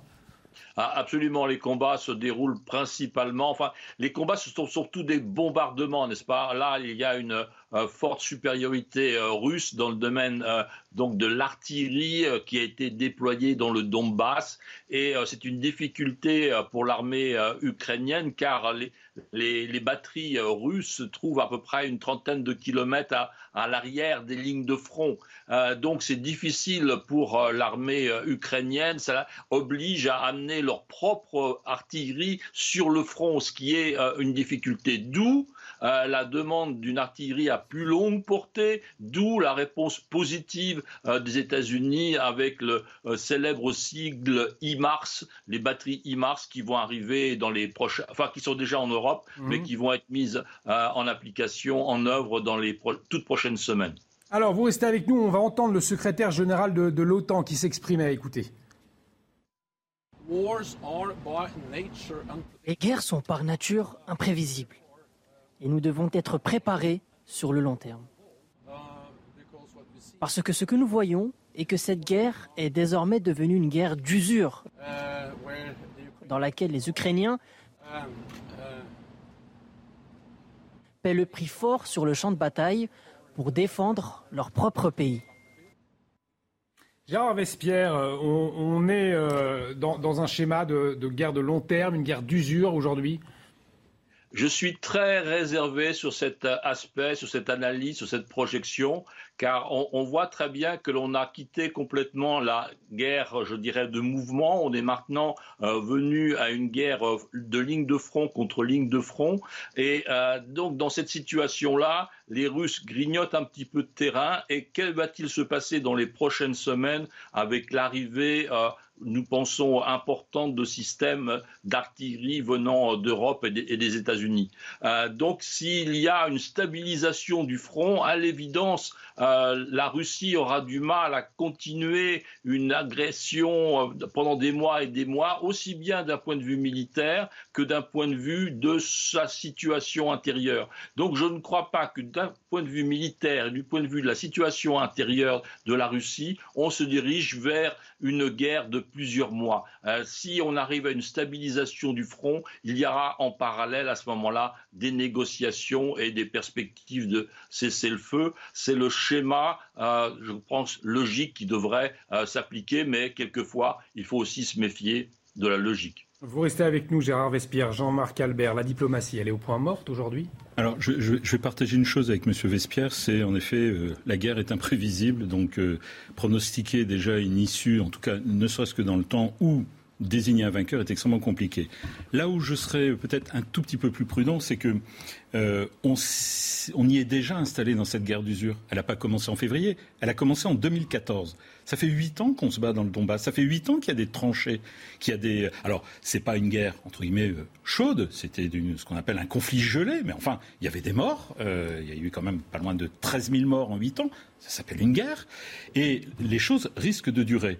Pour quelle raison? Parce que globalement, on a découvert finalement avec l'armée russe que ce géant russe, derrière les rondomontades de M. Poutine qui nous vante la guerre d'après-demain avec des missiles hypersoniques, finalement fait une guerre d'avant-hier avec des T-62 soviétiques euh, euh, relookés, euh, avec un système de recrutement qui date du XXe siècle. Et finalement, sur le terrain, oui, certes, 20% du pays vient de tomber, j'ai envie de dire, ce n'est que 20% au bout de 100 jours.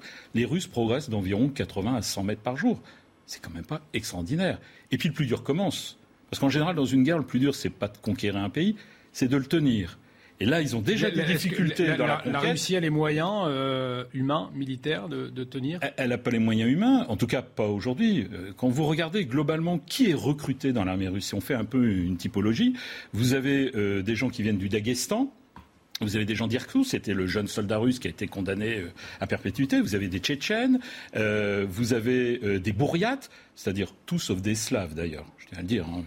Poutine qui voulait défendre la, grande patrie slave n'emploie que des gens qui ne sont pas slaves, qui sont aussi d'origine caucasienne, musulmane ou d'Irkoutsk, c'est-à-dire des gens qui ne se sentent absolument pas ce qu'on appelle grands russiens dans l'âme. Hein.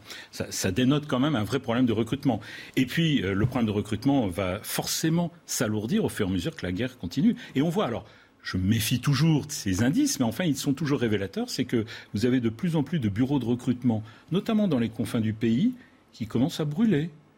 Euh, vous avez des contestations, alors ce n'est pas encore autour de la région russe, mais vous avez des choses qui disent qu'un euh, conflit qui s'éternise euh, du côté de la Russie peut être embêtant pour Vladimir Poutine. Gérard Vespierre, vous confirmez également que la Russie aujourd'hui n'a ni les moyens humains ni les moyens militaires pour rester euh, euh, sur une période de longue durée, pour garder le territoire à l'est de l'Ukraine ah, je crois que ça sera effectivement difficile. Alors, je voudrais revenir sur ce qui vient d'être dit. Je suis un petit peu plus réservé sur le fait que la, guerre a commencé en 2014. Nous étions dans une guerre de très très faible intensité, et donc maintenant nous parlons d'une guerre de haute intensité qui a commencé le 24 février.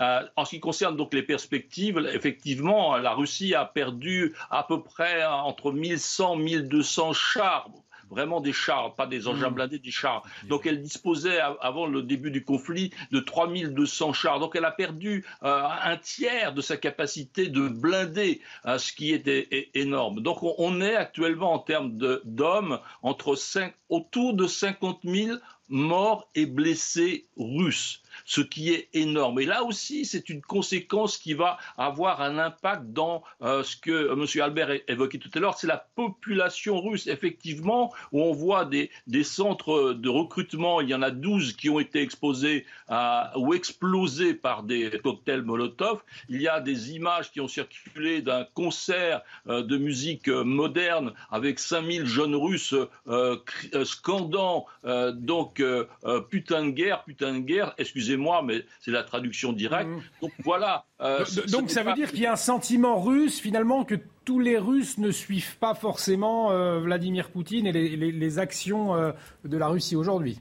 Mais écoutez, j'ai eu l'occasion de dire de très nombreuses fois à votre antenne, quand on tend le micro à des Russes, on tend le micro à des Russes, mais ce qui répond, c'est la propagande russe. Quand vous avez un système qui est capable d'imposer à un peuple de 144 millions d'habitants, 24 euh, heures sur 24, 8 chaînes sur 8, toujours le même discours. Il est mm. bien évident qu'il y a à la fin, euh, vous avez une efficacité de ce système totalitaire. Donc on a beau tendre le micro à la population, ce n'est pas l'âme russe profonde qui répond, c'est le système totalitaire de propagande qui s'exprime par la bouche des Russes. Mais il suffit que des informations différentes commencent à arriver par les morts, par les blessés. Euh, les hôpitaux militaires, bien sûr, doivent être euh, très occupés, n'est-ce pas? Et tout cela, voilà, se cesse, cela se diffuse. Il y a une situation de diffusion de l'information que nous n'avons pas la capacité d'appréhender,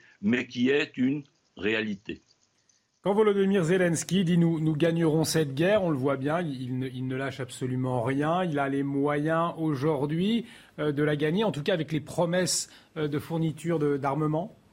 Alors ce qui est habile de sa part, n'est-ce pas, c'est de ne pas donner de date Mm. Euh, parce que effectivement c'est un conflit euh, entre la Russie et la Moscovie euh, et l'Ukraine pardon qui se déroule depuis des siècles n'est-ce pas? Donc il y a une dilatation des, deux empires, quand l'un se dilatait, l'autre se rétractait. Donc il y aura un moment où effectivement, dans 5 ans ou 10 ans, l'Ukraine cherchera avec un faiblissement de la Russie à reprendre ce que là, elle aurait éventuellement perdu. Donc, euh, in fine, euh, je crois qu'il y a un sentiment national ukrainien qui est puissamment né depuis euh, le 24 février et je crois que ce sentiment-là va s'accroître N'oublions pas que les Russes ont détruit le Donbass. Il va leur être très très très difficile euh, de le faire vivre. Vous restez avec nous, euh, Gérard Vespierre. Euh, Maxime Thiebaud, cette guerre, l'attitude de Volodymyr Zelensky aujourd'hui, on est à 100 jours de la guerre, on le disait, qu'est-ce qu'elle vous évoque? Elle est, compliquée parce que déjà cet homme-là n'était pas destiné un jour à être un chef de guerre. Et pour le coup il faut quand même constater qu'il s'en sort très bien. Et il s'est joué de la communication, il a su rassembler une grande partie des Occidentaux derrière lui, il y a une partie des Occidentaux aussi qui était contente de pouvoir avoir un Zelensky pour pouvoir influencer sur l'Europe. Et je pense que les Américains vont gagner énormément de cette guerre sur des parts de marché divers et, variés, notamment sur l'énergie. Mais moi, tout ce que je suis en train de voir, c'est qu'en réalité, Poutine a présenté cette guerre comme une guerre de civilisation entre d'une part le modèle occidental et d'autre part le modèle slovaque, et que, in fine, il n'avait pas besoin, du moins, il ne fallait surtout pas qu'il rentre dans une guerre longue. Il avait besoin d'une blitzkrieg, c'est-à-dire une guerre éclair, et que cet enlisement avec une communication qui va être de plus en plus difficile à tenir risque de lui coûter cher. après, l'inquiétude que j'ai, c'est que malgré tout, il a quand même des forces d'attaque qui restent, et notamment, il a la force nucléaire. Semble-t-il, il est malade. Euh, quelles conséquences on pourrait avoir, je ne sais pas. Moi, tout ce que je sais, c'est que j'ai pas de boule de cristal et que l'humiliation tend souvent au pire et que les deux précédentes guerres ont été constituées sur l'humiliation d'un des peuples. Et j'aimerais pas que l'humiliation des Russes conduise au pire. Voilà. Donc, je pense que la voie diplomatique doit être entretenue au maximum. Alors, il y a effectivement hein, euh, ces rumeurs autour de la santé de Vladimir Poutine. On va en parler dans un instant, mais tout de suite, euh, on revient sur les, les dernières actualités. C'est avec Barbara Durand. Près d'une semaine après la finale de la Ligue des Champions au Stade de France, le Real Madrid exige des réponses sur le traitement infligé à ses supporters et appelle à déterminer qui sont les responsables. Au vu des événements, le club souhaite savoir, je cite, quels critères ont été pris en considération pour que Paris accueille la finale. À Paris toujours, un homme a été interpellé gare Montparnasse avec deux armes automatiques dans un sac, un fusil d'assaut et un pistolet automatique ainsi que leurs munitions. Le suspect âgé de 19 ans a été placé en garde à vue. Interrogé sur ses intentions, le jeune homme a expliqué qu'il devait se rendre à Aubervilliers en Seine-Saint-Denis pour remettre à une autre personne ce sac dont il a affirmé ignorer le contenu. Enfin, au Mali, deux casques bleus de la mission de l'ONU ont été tués par un engin explosif improvisé. Les soldats, faisaient partie du contingent égyptien. Deux autres soldats ont été blessés. Ce sont les deuxième et troisième casques bleus tués en trois jours. Et nous évoquions il y a un instant ces rumeurs de euh, maladie euh, concernant Vladimir Poutine. Selon plusieurs sources issues du renseignement américain, il serait très malade et il serait même euh, en, en fin de vie. Les explications d'Adrien Spiteri. Vladimir Poutine a-t-il reçu un traitement contre un cancer? Selon l'hebdomadaire américain Newsweek, le président du Kremlin aurait été soigné en avril dernier avant de réapparaître sur le devant de la scène. Cette information, divulguée par trois responsables du gouvernement américain, est plausible selon ce spécialiste. C'est vrai que depuis euh, pas mal de temps, on s'interroge, et pas seulement euh, ces mois derniers, mais même avant, on voyait apparaître Vladimir Poutine euh, avec les traits bouffis, le visage gonflé. Depuis le début de la guerre en Ukraine, chaque apparition de Vladimir Poutine est scrutée. Son état de santé fait l'objet de nombreuses spéculations, notamment à la Maison-Blanche. Par définition, il faut se méfier des sources des renseignements parce que elles sont très souvent orientées euh, par le pouvoir politique dans un sens ou dans un autre et on ne peut pas savoir réellement ce qui se passe. Les renseignements américains ajoutent que le président russe aurait été la cible d'une tentative d'assassinat en mars, sans livrer plus de détails. Gérard euh, Vespierre, analyste en géopolitique et, fondateur du site web Le Monde Décrypté, est toujours avec nous. Ces informations, euh, c'est plausible ou alors elles, s'inscrivent dans, une guerre d'information? Bon, on le sait, les services américains sont quand même très bien informés hein, depuis le début de ce conflit. Euh, quel, est votre regard? Écoutez, on, on, peut se dégager des services américains, n'est-ce pas? Il suffit de regarder les images que nous avons de Vladimir Poutine depuis deux ans maintenant. J'étais un des premiers à alerter sur le fait que ce visage euh, n'avait pas forcément des signes d'un traitement au Botox, mais plutôt euh, des signes d'un traitement euh, chimique de type corticoïde qui fait effectivement gonfler les, traits du visage. vous avez cette fameuse main droite qui s'agrippe au bureau à de très très nombreuses reprises pour potentiellement euh, cacher des tremblements, euh, ce masque du visage qui devient pratiquement impénétrable, aucun trait à, de la mobilité, ce sont des signes, si on les additionne, d'une maladie parkinsonienne. Qu'est-ce que ça change aujourd'hui si c'est avéré? Pardon? Qu'est-ce que ça change finalement cette, cette information aujourd'hui? Euh, je, crois qu'elle est confortée. Il, y a, il y a un nuage effectivement euh, de probabilité hein, euh, donc avec cette maladie, ou bien il y a eu les informations comme quoi 36 fois des médecins spécialistes de la thyroïde auraient été reçus dans le célèbre château au, bord de la mer Noire, n'est-ce pas, propriété du, président, et il logeait bien sûr à l'extérieur du château pour pas se faire opérer, mais des journalistes très professionnels ont pu reconstituer euh, ces trajets-là. Donc voyez-vous, il y a quand même une, euh, pas des faits bien sûr incontournables, mais une convergence d'indications comme quoi euh, il y a un problème de santé et la couverture qu'il avait sur ses genoux lors de la parade du 9 mai, n'est-ce pas, euh, indique eh bien on fait attention à lui, il ne faut pas qu'il prenne froid. Donc ça veut dire qu'il y a vraisemblablement quelque part un traitement chimique. Jean-Marc Albert. Bon, moi, je suis pas un spécialiste du repérage des traits peroxydés euh, des grandes semondes, mais euh, ce que je sais, c'est que c'est un, grand classique des guerres. Hein. Les Américains nous avaient fait le coup avec Saddam Hussein. Euh, on, l'a fait dans toute l'histoire. Louis XVI a été accusé par les révolutionnaires d'avoir lui-même des maladies. C'était une manière de justifier cette destitution. On a toujours eu ça dans l'histoire. L'article de Newsweek, d'ailleurs, rapporte non seulement cette question de la maladie, mais rapporte aussi la question des sosies. Ça aussi, c'est un grand classique. Finalement, ce serait pas le Vladimir Poutine euh, euh, actuel que, l'on voit à l'écran, et puis euh, les tentatives d'attentat. Tout ça, je pense que, alors après, peut-être que c'est vrai, évidemment, mais ça participe aussi d'une forme de ce qu'on appelle une diabolisation de, l'ennemi. On le place dans un ailleurs, alors la maladie, le sosie, l'isolement, etc. Bon, c'est assez classique. Heureusement que les Russes ne s'intéressent pas de la même façon à l'état de santé de M. Joe Biden, qui lui aussi montre des traits parfois allez, on va être poli, surprenant. En, tout cas, euh, cette, guerre, elle impacte, elle bouscule l'économie mondiale, notamment avec le blé, euh, une, arme puissante pour Moscou, Maxime Thiebaud, euh, le, blé aujourd'hui? Bien sûr. Bon, après, le, grenier de l'Europe, c'était l'Ukraine.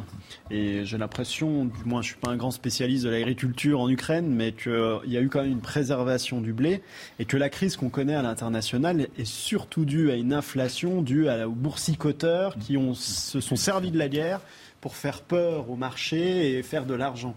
Et j'ai quand même l'impression, globalement, il n'y a pas de, de, grand risque de pénurie, en tout cas alimentaire, parce que les, plantations avaient été faites, que les exploitations agricoles sont plutôt bien gérées. Donc je ne suis pas tout à fait inquiet sur, sur ce point de vue-là. Ce qui m'inquiète un peu plus, par contre, c'est sur notre dépendance énergétique. C'est-à-dire qu'on avait une dépendance au gaz russe à cause de 20 ans de politique française, on a détruit le nucléaire, on a écouté les ayatollahs écologistes, notamment allemands, et les Allemands Alors, aujourd'hui. Je vous coupe. Oui. On va justement, sur ce sujet-là, entendre Marine Le Pen. Vous continuez après les décisions qui sont prises aujourd'hui et soutenues par le gouvernement d'Emmanuel Macron vont considérablement aggraver cette situation. Parce que lorsque l'on demande des sanctions qui visent en réalité à interdire l'importation du pétrole et du gaz russe, eh bien, on peut s'attendre à une explosion à nouveau des prix euh, de l'énergie, alors même que ceux-ci euh, ont augmenté, ne serait-ce le carburant, hein, ne serait-ce que le mois de mai, de 28%. Les gens ne vont plus pouvoir mettre de l'essence dans leur voiture, ils vont plus pouvoir se chauffer et accessoirement, ils sont déjà en train de limiter leur consommation pour l'alimentation et pour l'hygiène parce qu'ils ne s'en sortent pas. Maxime Thibault. Mais moi, je suis convaincu que si les 40 dernières années, on n'avait pas été euh, un petit peu débile, il faut quand même appeler un chat un chat, et qu'on avait défendu le nucléaire français avec la puissance du nucléaire, Areva, Alstom, qu'on n'avait pas tout dilapidé, vendu notamment à General Electric, Alstom, et c'est quand même une responsabilité d'Emmanuel Macron, qui était secrétaire général adjoint de l'Élysée à l'époque. Si on avait développé un vrai nucléaire, on pourrait avoir des voitures électriques sans problème, on pourrait avoir une indépendance énergétique. Alors il y a la question des sources d'uranium, ok, mais à part cela, on serait quand même assez indépendant. Mais le problème, c'est qu'on a oublié, parce qu'on on a cru que la mondialisation pouvait faire des masques en Chine et en cas de crise sanitaire les avoir facilement en France. On a très bien vu que ça a été compliqué. Et on a pensé qu'on pouvait acheter de l'énergie partout sans qu'il y ait des conséquences géopolitiques. Et bien là, on se prend le mur dans le visage. Donc j'espère qu'on va avoir une leçon qui va être tirée de tout cela, qu'on va redevenir indépendant sur les secteurs vitaux pour notre nation. Mais en attendant, je suis assez d'accord malheureusement avec Marine Le Pen, c'est qu'on va devoir payer très très cher l'énergie et qu'on ne peut pas prendre des sanctions euh, un petit peu pour une fois, une nouvelle fois débile, en venant empêcher le gaz russe de venir en France ou l'énergie russe venir en France, parce que bah, les Français qui ont déjà du mal à joindre les deux bouts, et je rappelle que les Gilets jaunes ont quand même bloqué les ronds-points pour une augmentation de la taxe carbone, il me semble, hein, c'était bien la, la TIC, je, oui c'était la taxe carbone, euh, eh bien si on ne veut pas avoir ce problème-là en septembre avec une réforme des retraites qui arrive et d'autres problèmes sociaux, bah, il serait peut-être temps que le gouvernement fasse un petit peu euh, preuve de géopolitique. Gérard, Vesp Gérard Verspierre, pour, pour terminer, on, on, on se prend le, le, mur dans le visage, comme disait Maxime Thiebaud, avec euh, les, les, sanctions prises à l'encontre de la Russie ah, je, je, crois que beaucoup euh, d'Ukrainiens seraient prêts à payer leur litre d'essence à 3 euros le litre, n'est-ce mmh. pas, pour ne pas avoir la guerre. donc je crois qu'il faut relativiser très sérieusement et aussi peut-être s'informer parce que la France est le premier pays euh, au, monde en production d'électro, euh, euh, d'électricité électronucléaire, donc dans sa part de, consommation d'électricité. donc la France a déjà fait des, efforts et des, choix stratégiques très très judicieux. donc il y aura effectivement dans cette situation des difficultés, mais qui peuvent aussi s'amenuiser avec le temps, dans la mesure où si cette guerre euh, se perdure pas jusqu'à la fin de cette année, eh bien, il y aura aussi euh, une certaine forme de euh, consommation renouvelée du pétrole avec des accroissements de production. Déjà, l'Arabie saoudite montre des signes et l'OPEP va euh, additionner 200 000 barils par jour supplémentaires à partir du 1er juillet. Voyez-vous donc, il y a, euh, euh, il faut raison garder, il y a d'autres signaux que la, baisse des productions russes. Un grand merci Gérard Vespierre pour votre analyse, votre expertise ce soir sur Soir Info. Je le rappelle, vous êtes analyste en géopolitique et fondateur du site web Le Monde décrypté. Il nous reste Merci à vous et bonne soirée. Merci à vous. Il nous reste euh, quelques minutes avant la fin de cette euh, première partie. On nous dire au revoir. Vous êtes remplacé par d'autres invités. Peut-être on va, on va respirer un peu avec le jubilé de la reine euh, d'Angleterre qui se poursuit. Deuxième jour des festivités aujourd'hui. La famille royale britannique s'est retrouvée cet après-midi pour une messe célébrant les 70 ans du règne historique d'Élisabeth II la souveraine de 96 ans qui n'a pas participé, fatiguée par le premier jour des festivités. Et puis lui, cette image du jour, hein, le, euh, Meghan et Harry, leur première apparition publique depuis leur euh, décision de quitter la royauté. Ils étaient d'ailleurs euh, assis à, bonne distance de la famille royale pendant la messe. en tout cas, l'événement a rassemblé du monde et pas que des Britanniques. On en a interrogé sur place. Regardez. C'est une personne vraiment très spéciale pour moi. Elle est sur le trône depuis 70 ans. Je suis originaire des Pays-Bas nous avons une reine également là-bas. Mais la reine Elisabeth est vraiment une reine spéciale.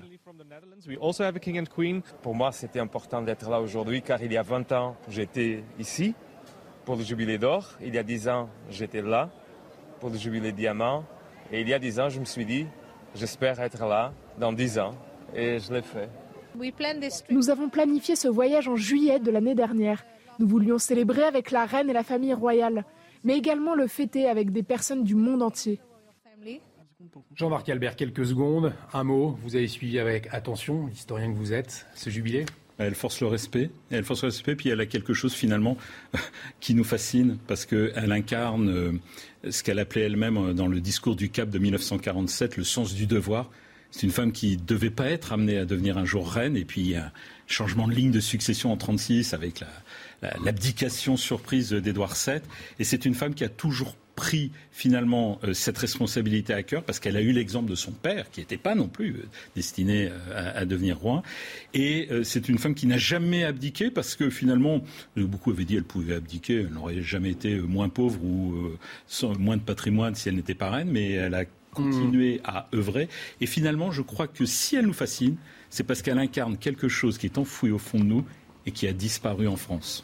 On doit malheureusement se, dire euh, au revoir, messieurs. Un, grand merci en tout cas euh, euh, d'avoir été avec nous ce soir. Merci Reda Belhadj, secrétaire départemental unité LGT Police Val-de-Marne. Merci Maxime Thiebaud, avocat au barreau de Paris.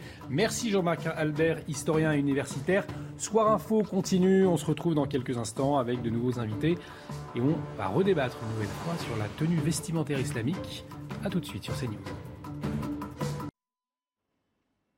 De retour sur le plateau de Soir Info euh, Week-end avec de nouveaux invités. Nous ont rejoint Raphaël Steinville, rédacteur en chef politique à Valeurs Actuelles. Bonsoir. Bienvenue, bonsoir. Le Gras, politologue, bonsoir. Bonsoir. Alors, on, va être euh, à la fin, à 23h, coup de sifflet final du match France-Danemark. On va voir si tout s'est bien passé, contrairement à la semaine dernière, dans quelques minutes. Donc, mais avant, on va revenir euh, sur ce débat qu'on a depuis quelques jours. De plus en plus d'élèves qui viennent à l'école en tenue vestimentaire islamique. C'est une enquête de l'opinion qui l'a révélé. En déplacement à Marseille, le président de la République, lui, a parlé euh, d'épidémie. Je vous propose d'écouter l'avis du philosophe Robert Rodecker. Mais euh, avant cela, on fait bien évidemment un point sur les dernières actualités. Et c'est avec Mathieu Devez. Emmanuel Macron veut réunir un Conseil national de la refondation après les élections législatives, une nouvelle instance composée notamment d'élus et de citoyens tirés au sort. Le chef de l'État a donné cinq objectifs, l'indépendance, le plein emploi, la neutralité carbone, les services publics pour l'égalité des chances et la renaissance démocratique avec la réforme institutionnelle. Il a également assuré que la réforme des retraites entrerait en vigueur dès l'été 2023. Au moins 4 morts et 30 blessés dans un accident de train en Allemagne. Ce train régional a déraillé dans les Alpes bavaroises, dans le sud de l'Allemagne. Des secours ont été envoyés de l'Autriche voisine et 6 hélicoptères mobilisés. La cause de l'accident est pour l'instant inconnue. Belle accolade entre Alexander Zverev et Rafael Nadal pour un triste dénouement. L'Espagnol est en finale de Roland Garros après l'abandon sur blessure de l'Allemand. Après un combat de plus de 3 heures de jeu, Zverev se tord la cheville. En larmes, il quitte le cours en fauteuil roulant avant de revenir en béquille pour saluer le public. Rafael Nadal affrontera dimanche le Norvégien Casper Ruud et visera un 14e titre à Roland Garros. Je le disais donc, de plus en plus d'élèves viendraient à l'école en, tenue vestimentaire islamique. C'est une enquête de l'opinion qui le révèle. L'éducation nationale, elle, pour le moment, euh, ne révèle euh, aucun chiffre. L'information, elle vient des, renseignements. En tout cas, c'est un phénomène qui met à mal hein, la, laïcité. Euh, d'autres parlent d'habits culturels et non pas cultuels. Là aussi, ça fait débat. On va en parler dans un instant. Mais avant, je vous propose d'écouter l'avis du philosophe Robert Redeker. Il s'exprimait sur notre antenne. Écoutez-le. Ces élèves sont les otages ils sont évidemment manipulés par des adultes et par des associations qui essaient, à travers eux, de faire avancer leur cause. Face à cela, l'éducation nationale a une obligation de réaction. On peut donner le, la réglementation, le règlement suivant, mais ce genre de tenue euh, étant trop euh, écarté par rapport aux tenues moyennes ou traditionnelles de ce qui se porte dans notre pays, ce genre de tenue euh, ne peut être accepté parce que tenue folklorique. c'est une réponse possible. Voilà, je le disais, habit cultuel, habit culturel, le, débat est un peu euh, à ce niveau-là. Euh, ça vous choque ces tenues, Raphaël Stavid En fait, ce qu'il faut bien réaliser, c'est qu'on est face à des tests de plus en plus fréquents, des provocations de plus en plus fréquentes, menées, téléguidées par un, certain nombre d'associations fréristes, euh, de, des, proches de, de, l'islam politique. Euh, moi, moi, je suis frappé par la concomitance au moment même où Éric Piolle, à Grenoble, euh, faisait, soumettait au vote de son conseil municipal une loi, enfin, un règlement pour autoriser le burkini dans les piscines municipales de Grenoble. Avait deux élèves qui, euh, dans cette même ville, euh, se présentaient en vêtements alors traditionnels. C'est-à-dire que l'islam ne, fixe pas euh, des tenues vestimentaires et dit, dirait que c'est une tenue. c'est comme pour le burkini, c'est-à-dire qu'il y a un flou. on sait que c'est pas une tenue purement musulmane, mais c'est mmh. porté par les musulmans. et de manière très habile euh, tous les tenants d'un islam politique qui essayent de tester la République et qui utilisent à merveille euh, notre droit, euh, provoquent, testent. Parce que très effectivement, on peut se présenter aujourd'hui dans une école avec une tenue, alors qui relève, comme disait Robert Redeker, d'une sorte de folklore, mais qui en fait est identifiée aux yeux de tous comme une présence, enfin, comme un signe, un symbole de l'islam conquérant finalement le, Luc Gras, Emmanuel Macron, lui, a employé le mot épidémie et en même temps, l'éducation nationale ne veut pas euh, révéler euh, de chiffres. On a, on a le sentiment d'un phénomène tabou. Alors je crois que c'est très bien d'introduire ainsi les choses. On ne comprend plus rien. C'est-à-dire d'un côté, euh, on parle d'épidémie, de l'autre côté, on n'ose pas citer les mots MAUX de notre société. En réalité, face à, cet univers qui est en train de s'écrouler, il faut avoir une vision simple des choses. Qu'est-ce que la France? La France, c'est une histoire. c'est une, vocation universelle. Ce sont des valeurs, liberté, égalité, fraternité. C'est une foi. Et donc la France, c'est une identité. À partir du moment où les Français, la France, n'habitent plus sa propre identité, il y a un vide. Vous savez que la nature a euh, horreur du vide, mais également les extrémistes.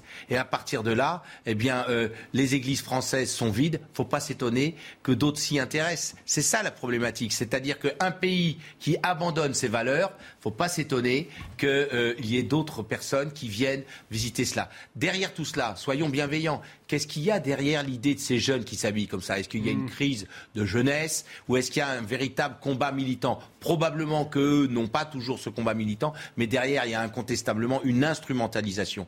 Et ça, c'est inadmissible en République. Et donc maintenant, il faut arrêter de se gargariser de mots MOTS pour s'attaquer aux mots MAUX. Raphaël Steinville, on en parlait tout à l'heure euh, avant que vous arriviez sur ce plateau. Et c'est vrai que si ces jeunes se tournent euh, euh, vers, cette religion, si acceptent de vivre avec ces codes, c'est que ils ont soif de quelque chose, ils recherchent quelque chose, ils recherchent un rythme de vie, et en face, on n'a rien à leur, à leur donner finalement. C'est ce que ça peut révéler aussi. Alors, vous avez raison, c'est vrai qu'on assiste euh, de manière euh, plus ou moins affligée en fonction de, notre degré d'appartenance euh, à l'Église ou à d'autres cultes, à une sorte de dévitalisation euh, de, nos spiritualités euh, en France. Et l'islam vient combler pour partie, par, sa, force, par son expansionnisme, son, appétit, son appétit de conquête, et vient satisfaire un certain nombre de, de jeunes. mais c'est vrai que ce n'est pas notre histoire. Et, que là, on est face à des, à, des provocations. Je, me répète, mais encore une fois, c'est vrai qu'on est face à un vide juridique. Sans remettre à la seule loi de 1905, à la laïcité, pour essayer de contrer euh, l'offensive de, l'islam politique en France, euh, c'est, je pense, euh, faire preuve d'une immense naïveté. en revanche, il y a des réponses à apporter à cette, cette crise euh, cette crise de nos, sociétés, cette crise d'identité. Et la première chose, vous, vous rappelez euh, notamment la vocation universelle euh, de, l'école, ce, besoin finalement que les, les, élèves n'arrivent pas avec, avec leur, leur identité et, que des, conflits puissent exister. Il y a une solution toute simple, c'est pourquoi ne pas imposer, dans ces cas-là, pour se prémunir, à défaut d'en passer par la loi, pourquoi ne pas imposer le l'uniforme dans, dans l'école. Euh, ça, je pense que ça réglerait un certain nombre de problèmes. Alors, on vous écoute tout de suite, mais je, vous propose ce, témoignage d'Amin El Bailly, ce témoignage dont il était interrogé sur CNews tout à l'heure. Euh, pour lui, les Français de confession musulmane, ils doivent s'emparer de cette question. C'est à eux de s'en emparer. Écoutez-le. Il faut que collectivement, avec nos compatriotes musulmans, on se réunisse tous ensemble et on dise clairement ce qui relève du religieux, ce qui relève de l'État et ce qui relève aussi euh, des signes ostentatoires, voire de l'islam radical. Et une fois que nous aurons fait ce travail, d'abord au sein de la communauté musulmane, ce qui suppose de refuser l'islam politique et l'islam qui est importé des pays du Moyen-Orient et du Maghreb. C'est les Français, les musulmans français qui décident euh, comment ils veulent pratiquer leur culte dans leur pays dans le respect des valeurs de la République. Et une fois que nous aurons fait ce travail, il faut aussi que l'État assure sa mission première, celle de gérer les cultes. Lugras, c'est aux Français de confession musulmane de s'emparer de ce sujet aujourd'hui? Alors, bien évidemment, c'est à chaque personne de s'emparer de son propre destin. Et donc c'est évidemment euh, aux musulmans, mais comme aux catholiques, comme aux protestants, comme à tous ceux qui ont aux, philosophies de liberté, tous ceux qui euh, euh, sont face à des, enjeux, bien sûr, à définir leur, leur chemin.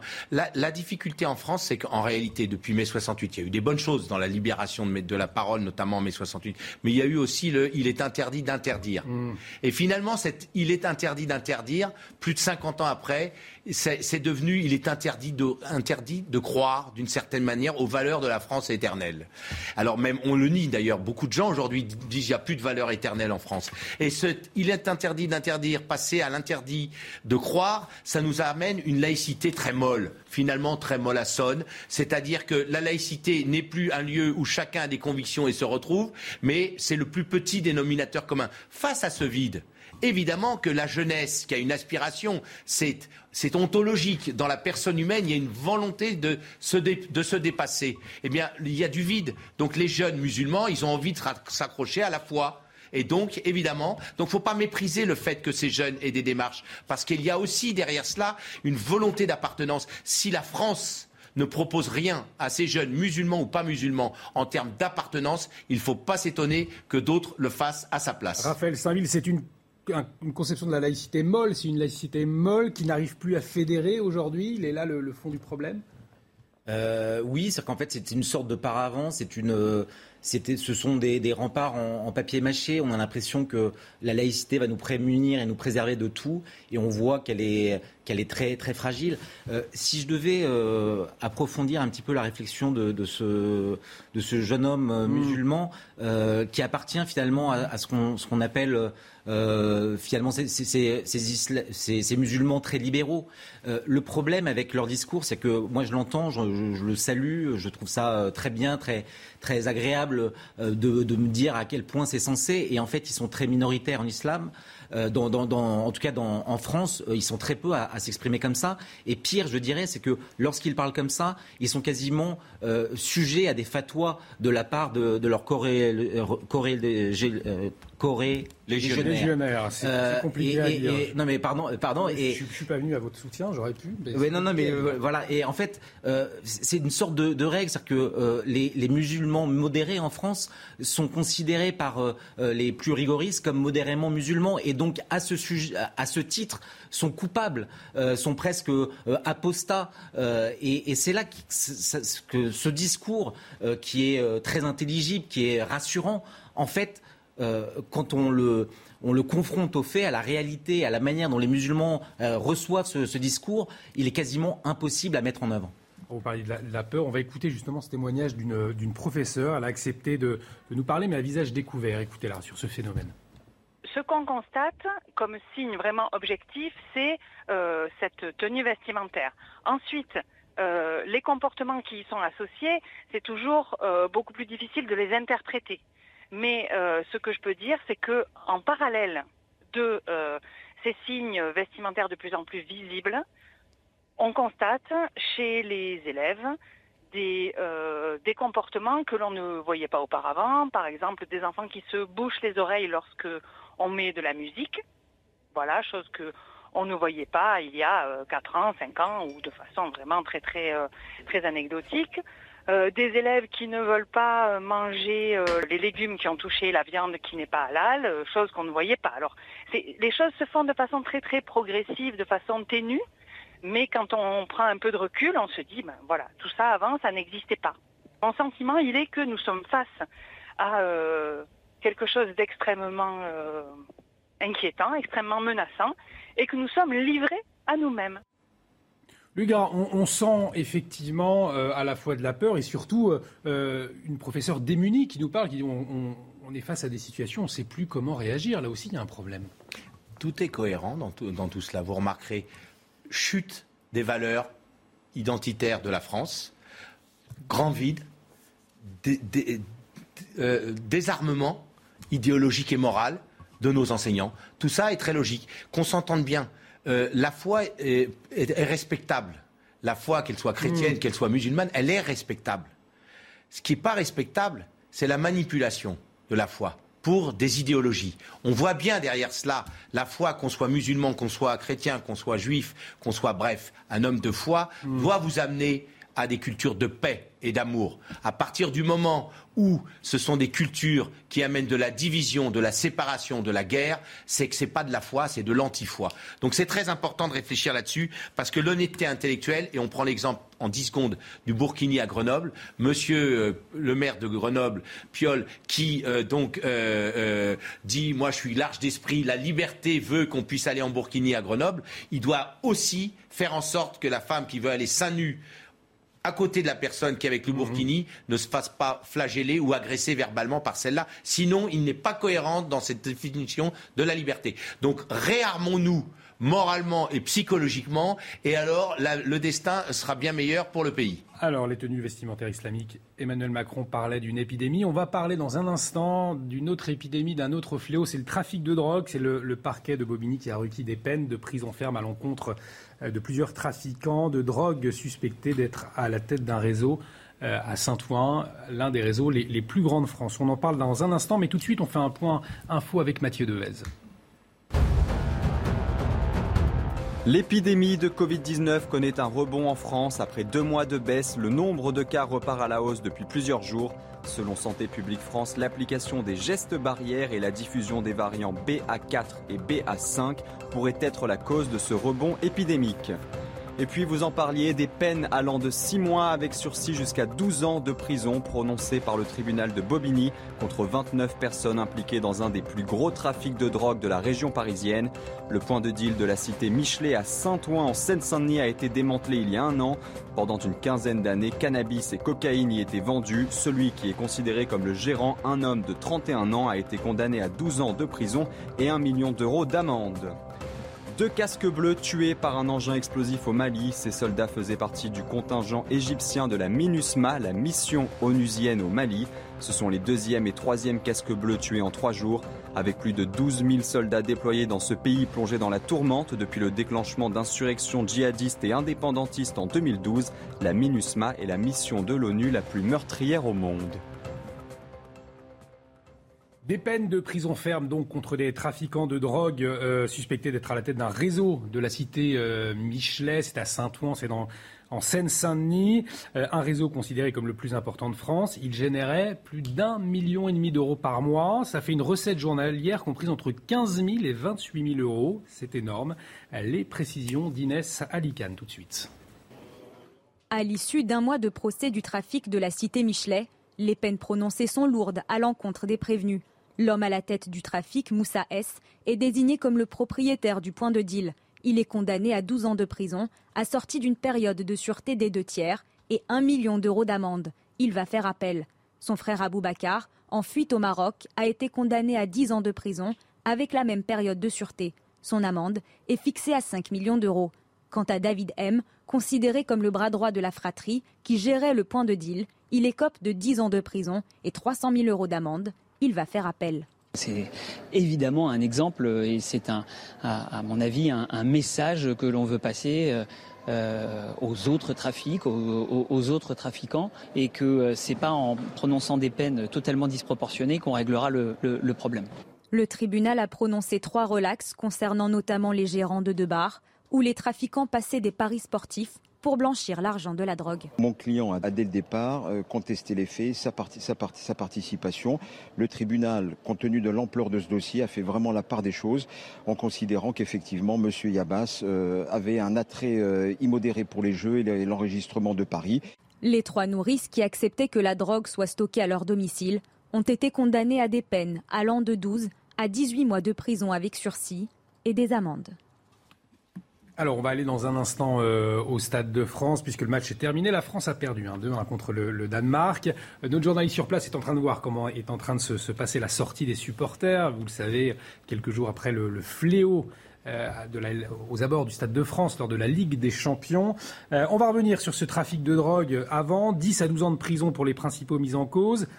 Des recettes impressionnantes, hein, je le disais, plus d'un million et demi d'euros par mois. C'est des pertes, peines qui sont assez lourdes finalement, Raphaël Steinville? Alors très honnêtement, j'ai du mal à, mesurer à, quel point ces peines peuvent être lourdes en comparaison de d'autres mm. euh, trafics qui auraient pu être euh, démantelés avec. Euh, alors c'est oui, je pense que c'est à la fois impressionnant, juste, mesuré. Ce qui est troublant, c'est que tous les condamnés font appel de leur de leur, euh, de leur peine. Euh, mais il ne faut pas se leurrer. Un trafic comme ça, quand bien même il est démantelé, euh, se reforme presque immédiatement après. C'est un, travail titanesque qui, à laquelle les, les forces de l'ordre et la justice sont confrontées. Euh, donc euh, on est on est content de voir que la justice peut aller au bout de, du, travail d'enquête des policiers, euh, mais voilà avec la crainte que ça se reforme presque immédiatement dans une autre cité, voire même dans le même bar d'immeuble. Oui, effectivement, on dit que une fois qu'un point de deal est démantelé, 12 heures après, ça, recommence, Lugras. Alors, cette euh, condamnation est forte, hein, est mm. plutôt forte, hein, quand on sait que les criminels, c'est euh, le double, hein, mais donc c'est quand même très, très important. Euh, c'est une peine qui est euh, ciblée pour, évidemment, comme l'a dit l'avocat d'ailleurs, l'exemplarité. Pourtant, ce n'est pas suffisant. Donc oui, il faut, il faut cogner sur euh, les personnes qui font du trafic de drogue, parce que derrière, ce sont des enfants, ce sont des adolescents en mmh. difficulté qui tombent dans la drogue. Et donc, c'est tout un cheminant qui n'est pas satisfaisant pour un, pour un républicain français qui veut que les citoyens soient des citoyens responsables et non pas dépendants de la drogue. Ceci dit, une fois qu'on a dit ça, qu'est-ce qu'on fait? Parce qu'on le met en prison, le type. Qu'est-ce qu'il devient? C'est pas suffisant. La prison n'est pas suffisante. Il faut qu'on ait une réflexion beaucoup plus profonde dans ce pays. Qu'est-ce qu'on fait de ces prisonniers? C'est euh, plus de 60 000 prisonniers. Il faut absolument qu'ils euh, payent à la société ce qu'ils lui ont pris. Et pour cela, il faut avoir une réflexion. Euh, il y a des possibilités dans d'autres pays de euh, travaux d'intérêt collectif, de mise à l'épreuve sur le terrain, etc. Il y a plein de choses en France où on manque de, euh, de personnes pour le faire. Eh bien, pourquoi pas un garde des sceaux innovant qui dise bah, maintenant ça suffit d'entretenir. on en est à proposer des propositions de loi pour faire payer la prison aux prisonniers il pourrait aussi payer en rendant service à la société, en rendant à la société ce qu'ils lui ont pris. Donc, vous voyez, il y a tout un système. Mais encore une fois, il ne faut pas accepter dans ce pays de baisser les bras. Si on baisse les bras, eh bien, on arrive au trafic de drogue et avec tous les morts qui s'en suivent. Alors il y a peut-être une raison euh, pour laquelle les peines ont été euh, assez lourdes et ça c'est Ramzi Hamadi euh, qui le dit, les fondateurs du cercle de réflexion New Tank City, il est ex-député PS de Saint-Denis. On l'écoute doit quand même s'interroger si on veut aller au bout de euh, euh, ce que peut être euh, une politique vivante, efficace pour casser les, points de deal. Je rappelle que le point là, ça fait 15 ans qu'il existe. Et je rappelle une autre chose, c'est que son installation géographique, sans vouloir être sarcastique, elle est située en face du chantier du futur siège de la Direction générale de la sécurité intérieure. Je ne dis pas qu'il y a un lien dans l'efficacité entre on va traiter ce sujet et sa situation géographique dans la ville de Saint-Ouen, où vous avez un maire très efficace, Karim Bouamran, qui mène vraiment le boulot euh, à 110%. Mais par contre, moi je pense qu'il faut concentrer les moyens sur notamment la cocaïne, les drogues dures, et je pense qu'on doit les délester d'autres drogues comme le cannabis, mais ça c'est un autre sujet. Raphaël Steinville, la DGSI qui va s'installer euh, à Saint-Ouen, peut-être aussi là euh, une raison pour laquelle la peine a été assez, assez lourde et, l'enquête a été alors, je ne sais pas, euh, mais quand on connaît un petit peu la complexité, la durée des enquêtes, euh, j'imagine que c'est pas en, l'espace de quelques semaines, euh, voire même de, hmm. quelques mois, que le dossier s'est monté et est allé jusqu'à son terme. Donc c'est peut-être un peu hasardeux ou précipité d'y voir un lien de cause à effet. en tout cas, quand bien même ça serait le cas, euh, il faut s'en réjouir. Euh, mais euh, si il faut attendre que une direction de, police s'installe dans un endroit pour que des, lieux de, trafic soient démantelés, bien, bien, évidemment que ça serait navrant. Mais en tout cas, la même énergie doit être apportée dans tous les points de deal qui, qui, qui gangrènent un certain nombre de, de quartiers. Gras. Ben, moi, je trouve ça à la fois euh, euh, intéressant comme rapprochement, parce que c'est quand même un ancien député de la République, donc il est supposé connaître les choses. C'est quand même euh, assez inquiétant de son raisonnement qui voudrait que, parce que la DGSI va venir à cet endroit-là, on fait le ménage avant. Mmh. Ça prouverait qu'en termes de motivation derrière, c'est pas, c'est pas top. Alors la question, elle est toute simple. Est-ce qu'aujourd'hui en France, le ministère de l'Intérieur fait le maximum pour arrêter tous ces trafics. Alors, je vous coupe, puisque, je le disais tout à l'heure, le match au Stade de France est terminé. France-Danemark, une défaite de la France. Et on va tout de suite retrouver sur place euh, Jules Boiteau. Alors, euh, Jules Boiteau, le service de sécurité euh, scruté ce soir, le, service d'ordre. comment cela s'est passé? Comment les supporters ont évacué le Stade de France ce soir? Oui, écoutez, le match vient de se terminer il y a quelques minutes et là, tous les supporters sont en train de quitter le stade très encadré. Je suis avec l'un de ces supporters. bonsoir monsieur, est-ce que vous pouvez nous, dire comment s'est passée la soirée? Est-ce que vous avez senti que tout le monde était en sécurité? Ah oui, oui, tout à fait. Oui, il y avait ce qu'il fallait en, en, dispositif et tout, même à l'entrée, euh, très bien. Vous avez été contrôlé à l'entrée? Oui, oui, oui. Est-ce que... Euh, tout. Oui. Et du coup, la soirée, comment, comment ça s'est passé dans le stade Ah, très bien. Tout s'est bien passé. On était, euh, tous jovial, enchanté d'être là, je pense, pour tout le monde. De toute façon, depuis le, depuis le temps que qu'on attendait de venir au stade les voir jouer. Bon, ils ont perdu, tant pis. Et comment vous avez comment vous avez accueilli les images qu'on a vues la semaine dernière au Stade de France? Comment vous avez réagi par rapport à ça? Moi, euh, j'étais pas là. J'aurais bien voulu d'ailleurs, mais bon, j'ai pas pu être là. Donc, mais c'est vrai que les débordements ont été impressionnant. Moi, j'ai trouvé ça, euh, les gens qui passaient par-dessus les barrières et tout, là, euh, ça c'est, on n'a pas eu ça et on voit que c'est l'équipe de France, quoi. Dès que, dès que c'est un autre euh, enjeu autre que l'équipe de France, je pense que ça, les supporters sont plus, je sais pas comment dire, voilà, énervés, voilà. Très bien, merci beaucoup monsieur. Écoutez, je vous laisse euh, rentrer chez vous. Vous voyez des supporters donc qui rentrent dans le calme, très encadrés. On rappelle qu'il y avait plus de 2000 policiers et gendarmes mobilisés toute la soirée pour assurer la sécurité autour du Stade de France. Merci beaucoup Jules pour toutes ces précisions. On vous retrouve hein, euh, au, cours de la soirée. Jules Boiteau avait accompagné derrière la caméra d'Olivier euh, Gangloff. Alors on s'en doutait, messieurs, ce soir que ça, allait bien se passer. un dispositif de, sécurité renforcé, en tout cas pas forcément en nombre, mais dans, dans, si en nombre. En nombre. et, autour du stade. et autour du stade. mais voilà. Oui, ben, de la même manière qu'on euh, a pu juger samedi dernier que probablement le dispositif était sous-dimensionné compte tenu euh, de, de ouais, des, des, risques qui pesaient sur cette rencontre. Euh, là, toutes les, les, mesures ont été prises, voire euh, on a renforcé. Plus de 600 policiers, effectivement, contre la délinquance aux abords du stade. Oui, oui, oui.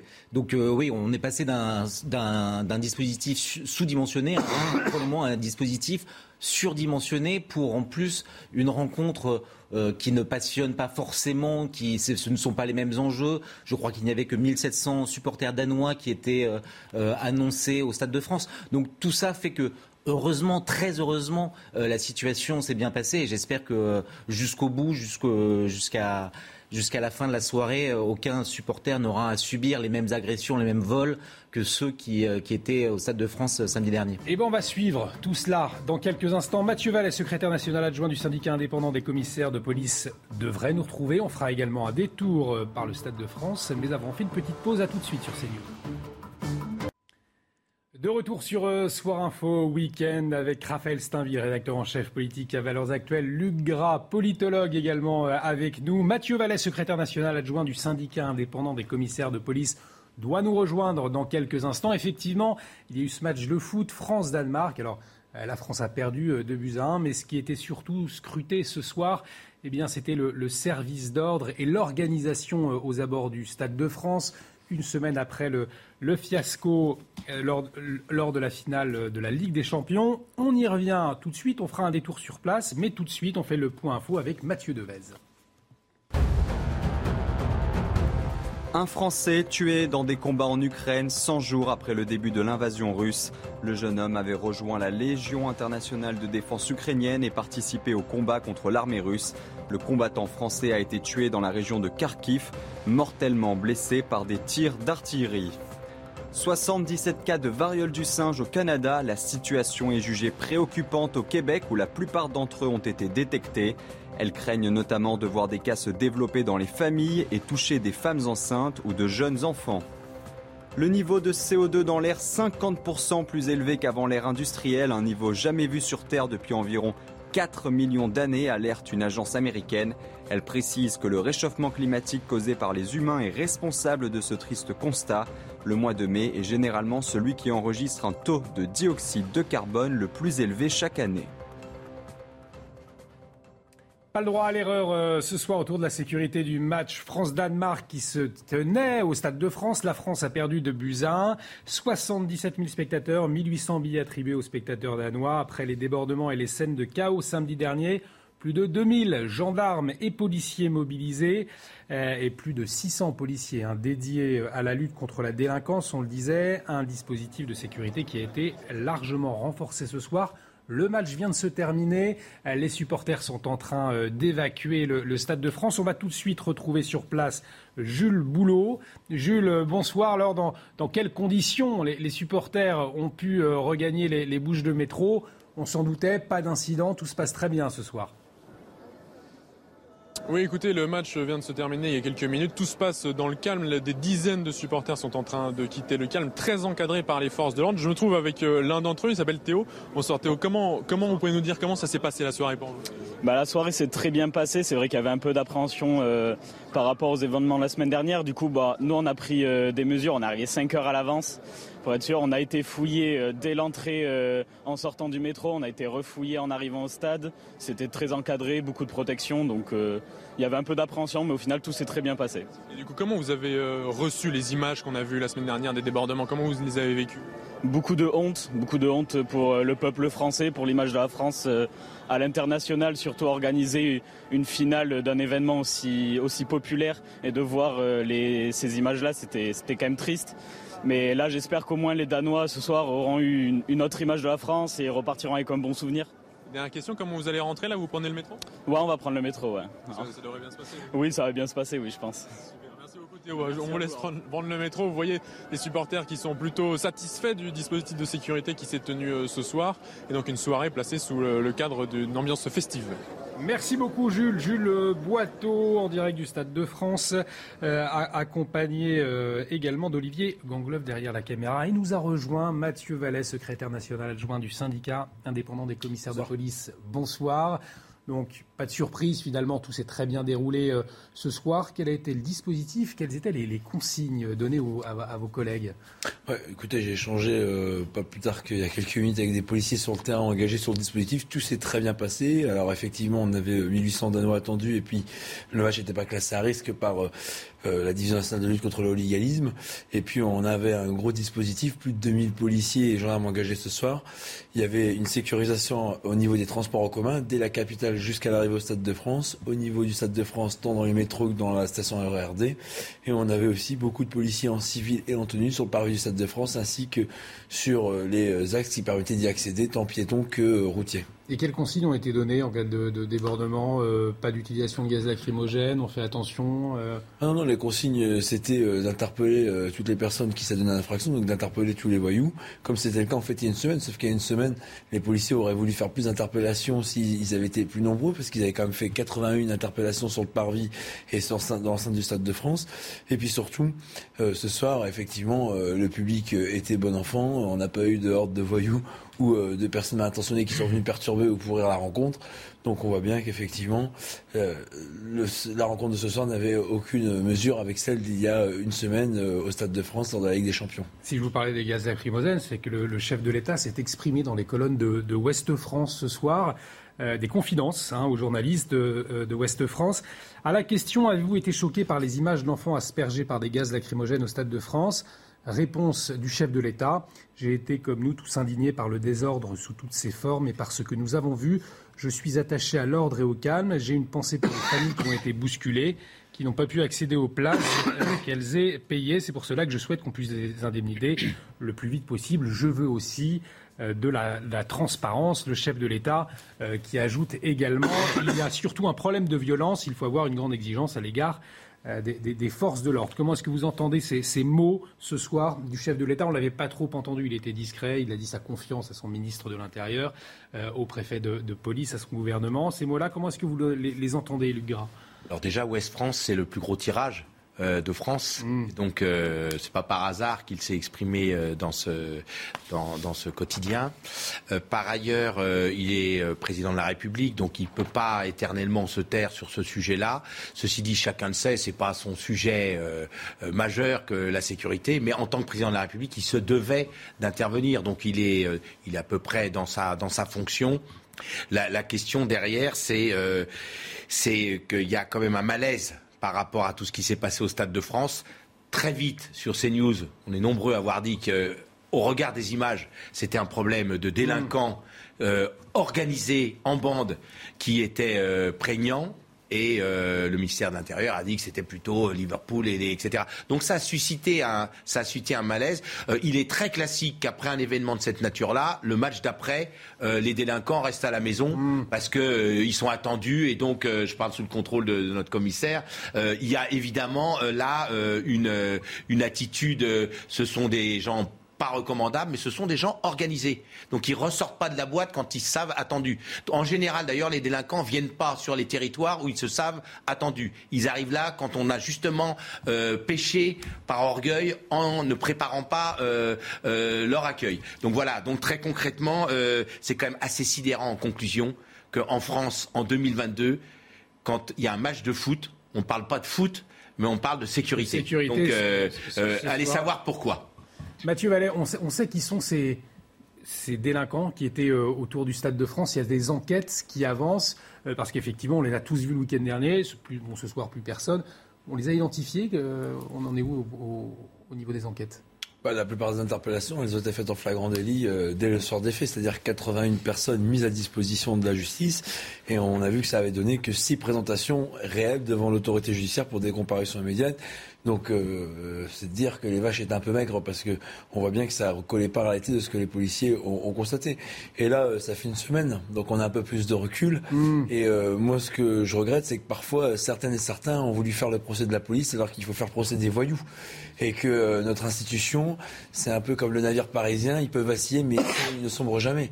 On a affronté toutes les crises. Les attentats terroristes, la délinquance du quotidien qui a tué notre collègue Eric Masson sur un point d'île Avignon, maintenant ces violences dans les manifestations, ces violences dans les rencontres sportives. Donc on voit bien que nos policiers sont en première ligne et que malheureusement, les incompétences des uns, comme l'UFA notamment pour l'organisation de la rencontre une semaine, voire l'incuré des autres, comme certains politiques qui euh, n'ont jamais fait d'ordre public et qui veulent nous apprendre notre métier, en réalité font qu'ils ont fait de l'adversaire euh, le policier, alors que l'adversaire, elle, ce soir-là, c'était ces voyous. D'abord, des voyous de quartier, de tout quartier d'Île-de-France pour assister à la rencontre, hein, qui ont passé au-dessus des grilles, et des voyous euh, en grande partie sans papier, voire des mineurs étrangers isolés, qui ont euh, malheureusement fait des supporters des victimes, des victimes comme des proies, des proies qui ont été détroussées, violentées, et euh, quasi- quasiment fait du stade, parmi du Stade de France une razzia par rapport à ces gens qui sont venus, qui sont partis notamment en Espagne et en Grande-Bretagne, dont aujourd'hui on a les témoignages. Mais, par rapport à ce que vous venez de dire, d'abord, il faut dire que les, les policiers sont aussi des pères de famille, sont des gens, euh, sont des citoyens aussi. Donc c'est vrai que derrière tout ça, ils prennent des risques énormes quand ils se, sont face à ces hordes de délinquants. Mais comment vous expliquez qu'il y a eu aussi peu d'arrestations? Comment, comment ça s'explique ça? Après, je vais qu'on dise ce qui est très bien important. 81 interpellations, euh, pour moi. D'accord, mais finalement, de- Euh, on aurait pu en faire 100, 200, 300. Euh, les policiers, dès qu'ils ont constaté des voyous en train d'agresser des victimes, en fait, si vous voulez, les voyous, leur boulot, c'est de faire des victimes. Nous, c'est d'interpeller les voyous pour qu'il y ait le moins de victimes possible. Donc, euh, on aurait peut-être pu faire plus. En tout cas, il ne faut pas avoir honte du bilan que les policiers ont présenté il y a une semaine avec ces nombreuses interpellations. Après, écoutez, euh, on a été encore une fois bien seul. L'UFA était absente, la justice n'a pas non plus déféré beaucoup d'individus. Les politiques euh, qui, euh, malheureusement, n'y connaissent rien pour la plupart de notre métier, ont fait plutôt des leçons de morale, plutôt de faire des propositions pour avancer. Donc, c'est ça la réalité des choses. Donc, euh, aujourd'hui, les policiers se sont, comme d'habitude, sortis bien seuls pour gérer les problèmes que les uns doivent normalement euh, traiter. Et puis, surtout, trouver des solutions que, normalement, doivent être apportées par ceux qui sont en charge, finalement, de l'événement. Euh, moi, j'ai beaucoup d'admiration pour eux. Et en une semaine, euh, les critiques dont ils ont fait l'objet, euh, l'arbre qui cache la forêt, quand on veut viser deux ou trois policiers pour euh, soi-disant des usages disproportionnés de gaz lacrymogène, je trouve qu'en fait, on veut faire euh, d'un cas principal ou d'un problème majeur, en réalité, ce qui est très secondaire et ce qui fait que les gaz lacrymogènes ont permis d'éviter des drames, ont permis de faire reculer des foules qui étaient assez nombreuses et qui auraient pu, en réalité, provoquer des morts.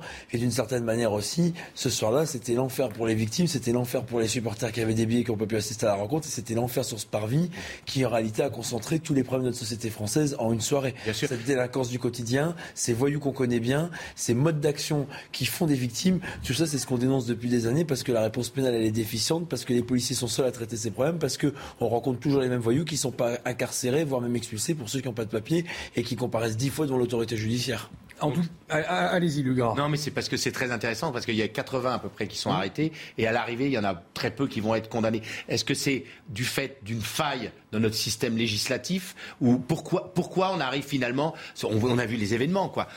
Pourquoi on Ça- arrive ça- finalement ça- avec une ça poignée effectivement que 85 interpellations et au final trois condamnations. C'est ce qui a interrogé aussi cette semaine. Un certain nombre de procédures ont été cassées, euh, 30, euh, plus de 30 euh, procédures euh, de personnes qui avaient été euh, placées en garde à vue euh, ont vu euh, pour des, des, des failles dans, dans, dans des PV, euh, des, vices de forme. des vices de forme parce que les droits n'avaient pas été correctement euh, euh, signifiés aux, aux prévenus. Tout ça a concouru à faire que, au final, euh, il y a eu si peu de, de, de, de personnes qui, euh, qui ont été euh, déférées devant la justice. Mais euh, il faut peut-être rappeler aussi le, contexte de cette soirée. C'est-à-dire qu'on ne peut pas accabler la police en disant euh, euh, ils ont mal rempli les, PV, alors même qu'ils étaient déjà débordés, qu'ils étaient en sous-effectif et qu'ils étaient face à des, à des hordes, des bandes organisées qui, qui semaient le chaos de toutes parts. Je pense qu'il faut aussi prendre en, considération cela et peut-être s'assurer que la, justice parfois soit peut-être un peu plus moins, moins vétilleuse, moins scrupuleuse lorsque il s'agit juste euh, d'une heure d'interpellation euh, qui ne concorde pas exactement à la minute près avec. Euh, c'est ça aussi, hein, il faut expliquer. La justice mm. parfois était tellement tatillonne qu'elle rend impossible de rendre la justice. Il y a eu aussi une, polémique dans la polémique, si, je puis dire. C'est cette question de la nationalité des personnes interpellées. On a entendu Gérald Darmanin s'exprimer devant les sénateurs il, y a deux, c'était il y a deux jours. Il y a deux jours, c'est ça. et lui, pour lui, pas question de donner la nationalité des personnes interpellées. On, va peut-être l'entendre d'ailleurs. En tout cas, on va, alors on va pas l'entendre. En tout cas, euh, on a 61% des Français, selon un sondage CSA pour CNews, euh, sont pour que la nationalité euh, des personnes interpellées soit, divulguée. Mathieu Vallet, c'est quelque chose qui, qui vous semble normal aussi?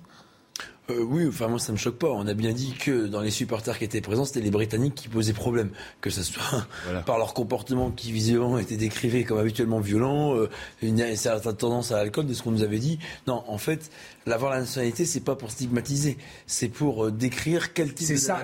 L'interrogation elle est là. Est-ce que ça stigmatise de dire que telle personne a telle nationalité Enfin, ça n'a pas gêné le ministère de l'Intérieur de désigner les Anglais, les Britanniques. C'est quand même. Quand vous faites une audition judiciaire pour des personnes qu'on place en garde à vue, c'est la première chose qu'on leur demande dans leur identité de quelle nationalité ils sont. Après, divulguer la nationalité, c'est d'une certaine manière savoir à qui on a affaire. Si, par exemple, dans certains euh, sujets ou dans certaines infractions, on a une surreprésentation de certaines nationalités qui sont notamment soumises, par exemple, à visa, ou sur lesquelles, par exemple, on a besoin d'avoir un, visu pour qu'on sache réellement si on a tel ou tel type de délinquance, c'est pour mieux analyser et mieux faire face, en fait, euh, aux voyous ah bah, on, va écouter, on va écouter justement ce, que, ce que disait Gérald Darmanin à ce propos-là devant les sénateurs que, à la fois de la part de Mme la sénatrice et de vous-même, qu'évoquer avec beaucoup d'insultes la Seine-Saint-Denis, euh, en évoquant des nationalités, en mettant en pâture un certain nombre de liens euh, très nauséabonds, je la trouve euh, personnellement extrêmement déplacée. Raphaël Steinville, des liens très nauséabonds pour euh, Gérald Darmanin Oui, à, entendre Gérald Darmanin, euh, on ne pourrait plus évoquer ce genre de sujet. Euh, le simple fait de poser la question de, l'identité, de l'origine des, des, prévenus relèverait déjà d'être quasiment d'un de, vous, vous, euh, vous cornerise à l'extrême droite. Euh, c'est très désobligeant. C'est euh, une, une manière de, de, de s'interdire de penser le réel tel qu'il tel qu'il est sous nos yeux. Donc c'est les, les, yeux grands fermés. C'est-à-dire que ça flambe de partout, mais il faudrait s'interdire de comprendre absolument d'où vient le problème. Est-ce que pour partie l'immigration incontrôlée ne serait pas à l'origine des désordres auxquels nous pourrions assister, pas seulement samedi soir, euh, mais, ailleurs. Donc, euh, bien évidemment que c'est scandaleux que le Gérald Darmanin puisse euh, rembarrer une sénatrice pour avoir osé poser cette question. Et ça a été, euh, ça a été euh, dit il y a quelques instants, mais quand le même ministre de l'Intérieur euh, essentialise les, les, Britanniques comme étant coupables d'avoir abusé de faux billets, il faudrait s'interdire de, de, de, voir ce qu'il ce en est de cette délinquance urbaine aux abords du Stade de France. Alors, les, ça ne tient pas. Les Britanniques, en tout cas, qui demandent des comptes, mais les Madrilènes aussi. Hein, le, président du club du Real Madrid s'est exprimé euh, cet après-midi. On en parle tout de suite, mais avant, on fait un point sur les dernières actualités. C'est avec Mathieu Devez. Vladimir Poutine aurait été soigné pour un cancer au mois d'avril. Selon les informations de l'hebdomadaire américain Newsweek, le président russe aurait reçu un traitement contre un cancer à un stade avancé. Et puis plusieurs hauts responsables ayant eu accès à un rapport du renseignement américain affirment que le président russe aurait été la cible d'une tentative d'assassinat au mois de mars. La ville de Grenoble dépose un recours devant le Conseil d'État alors que le tribunal administratif a suspendu l'autorisation du burkini dans les piscines municipales de la ville. Une suspension ordonnée le 25 mai suite au dépôt par le préfet de l'Isère d'un référé laïcité. L'audience devant le Conseil d'État est prévue le 14 juin prochain. Malgré Karim Benzema, la France s'incline contre le Danemark en Ligue des Nations. Ouverture du score des Bleus, Benzema s'appuie sur Nkunku qui lui remet d'une talonnade parfaite. Après un double contact et un crochet, le Madrilène conclut du plat du pied gauche au 6 mètres. Mais le Danemark égalise grâce à Cornelius et une belle reprise du plat du pied. À la 88e minute, Cornelius, encore lui, place une superbe frappe sous la transversale. Victoire des Danois 2-1. Une défaite de l'équipe de France, mais au niveau sécurité, ce soir, tout s'est très bien passé. Euh, une semaine après le, fiasco hein, aux abords du Stade de France, et ça continue, ça continue à faire polémique, puisqu'après le président de Liverpool, c'est le Real Madrid qui demande des comptes des supporters madrilènes qui ont été euh, très choqués. On a entendu beaucoup de témoignages tout au long de la semaine. Euh, cette demande du Real, eh bien, est-ce qu'elle vient au fond euh, remettre en cause la version officielle de Gérald Darmanin? En tout cas, il demande des réponses sur les traitements infligés à ses supporters. Les précisions de Julien Garel. Le club de Liverpool avait été le premier à s'indigner publiquement des conditions d'accueil de ses supporters samedi dernier au Stade de France. Passé l'euphorie de la victoire côté Real Madrid, c'est au tour du club espagnol d'exiger des réponses à travers un communiqué publié aujourd'hui. Le club, je cite, demande des réponses pour déterminer qui sont les responsables qui ont laissé des supporters sans surveillance et sans défense, supporters dont le Real Madrid rappelle le comportement exemplaire. Alors les témoignages qui reviennent souvent de la part des fans madrilènes présents à Paris ce soir-là, ce sont d'une part des forces de l'ordre visiblement dépassées par les événements qui ont agglutiné les supporters contre les grilles du stade. Certains se sont vus refuser l'entrée, d'autres ont même été visés au gaz lacrymogène. Et d'autre part, c'est vrai qu'il est aussi souvent fait mention de bandes de jeunes qui seraient venus de quartiers alentours pour agresser les supporters et tenter de dérober des billets. Le Real dit également dans son communiqué que certains de ses fans présents à Paris ce soir-là ont dû passer la nuit à l'hôpital en raison de blessures. Le club en vient même à remettre en cause la pertinence d'avoir organisé ce match à Saint-Denis. Je cite toujours, nous voulons savoir quelles sont les raisons qui ont poussé à la désignation du lieu de la finale et quels critères ont été pris en considération. Bref, vous l'avez compris, ce qui aurait dû être une grande fête du football et surtout une rampe de lancement pour le sport à Paris juste avant la Coupe du Monde de rugby l'année prochaine et les JO en 2024 s'est transformé en polémique mondiale et en occasion manquée. Alors, euh, c'est vrai, Mathieu Vallet, au début, on n'entendait pas tellement parler des supporters madrilènes. Euh, on nous disait qu'ils étaient dans leur coin et que tout s'était bien passé pour eux et qu'il n'y avait pas eu de problème. On le voit aujourd'hui. Et avec les témoignages qu'on a entendus, ce n'était pas le cas. Ah non, toutes les victimes auxquelles euh, on a pu faire constat, c'est que ces victimes, qu'elles soient madrilènes ou en fait britanniques ou même françaises, en fait, tous les supporters qui sont allés au stade, avant, pendant, mais surtout après, euh, beaucoup ont été victimes en fait d'agressions. Et c'est vrai qu'aujourd'hui, elles parlent. Les réseaux sociaux aussi ont montré des images assez éloquentes, malheureusement, sur ce qui a pu arriver à certaines d'entre elles, euh, notamment bah, ces victimes qui avaient été voir un match en famille, qui avaient été voir un match avec des billets assez chers, et puis pour certaines qui n'ont même pas pu rentrer dans le stade. Donc c'est vrai que euh, la rencontre, malheureusement, n'a pas fait honneur à notre pays. Et si j'ose dire aussi, des policiers, heureusement qu'ils étaient là, parce que la rencontre n'aurait pu ne pas avoir lieu. Et on voit bien que les 36 minutes de retard ont été dues par euh, ceux qui sont venus pour la rencontre et que si les policiers n'avaient pas là, on n'aurait peut-être pas eu de rencontre tout court. Et euh, là, on a euh, la Coupe du Monde de rugby l'année prochaine. Je suis pas très inquiet parce que finalement, c'est pas euh, le même ordre euh, d'ampleur euh, en termes de, de répercussions mmh. totales. Et puis pour les JO 2024, là par contre, ça va être un gros sujet. La cérémonie qui aura lieu sur la scène entre Bercy et qui se ponctuera au Trocadéro, on voit bien que là, ça va être l'un des plus gros événements et enjeux majeurs que la France n'ait connu même dans le monde, puisque d'habitude ces cérémonies se font dans des stades. Là, ça sera sur des péniches qui navigueront sur la scène avec un dispositif hors norme qui va nécessiter la mobilisation de toutes et de tous, État, sécurité privée, organisateurs, euh, partenaires, on voit bien, euh, mairie, etc. Donc ça va être quelque chose d'assez important. Et on verra si la, France est à la hauteur hein, pour, pour cet événement. En tout cas, 76%, euh, Raphaël Steinville, des Français n'ont pas été convaincus par les explications de Darmanin comme le club du Real de Madrid, visiblement, euh, on vient de l'entendre. C'est en cela que là, finalement la communication du club du Real mm. est, intéressante parce que euh, jusqu'à présent, dans la communication euh, de, Gérald Darmanin et de la ministre des, Sports, Madame Oueda, tout se concentrait finalement sur ces faux billets. En fait, comme l'a rappelé Mathieu Vallée, les événements, les troubles, ils ont lieu avant et surtout après. Et en l'occurrence, euh, les supporters du, euh, du, Real de Madrid ont, avaient leur, euh, leur bus qui était garé, je ne sais plus dans, quelle avenue. Pour, l'essentiel, ils étaient venus en bus et ils ont été agressés jusqu'à jusqu'à leur bus. et donc, c'est pas le problème des les faux billets, c'est un, un, épiphénomène, un, épiphénomène, finalement dans, dans, cette dans ce dans cette soirée tragique. Bien évidemment que le problème, c'était d'abord ces hordes venues de banlieue pour saccager, euh, mettre à mal, piller euh, et, ternir cette, cette soirée qui, qui, aurait dû être festive. On a entendu un, petit mais à culpa de, de Gérald Darmanin, mais Lugra, pourquoi au fond aujourd'hui euh, des excuses tout simplement, c'est pas possible?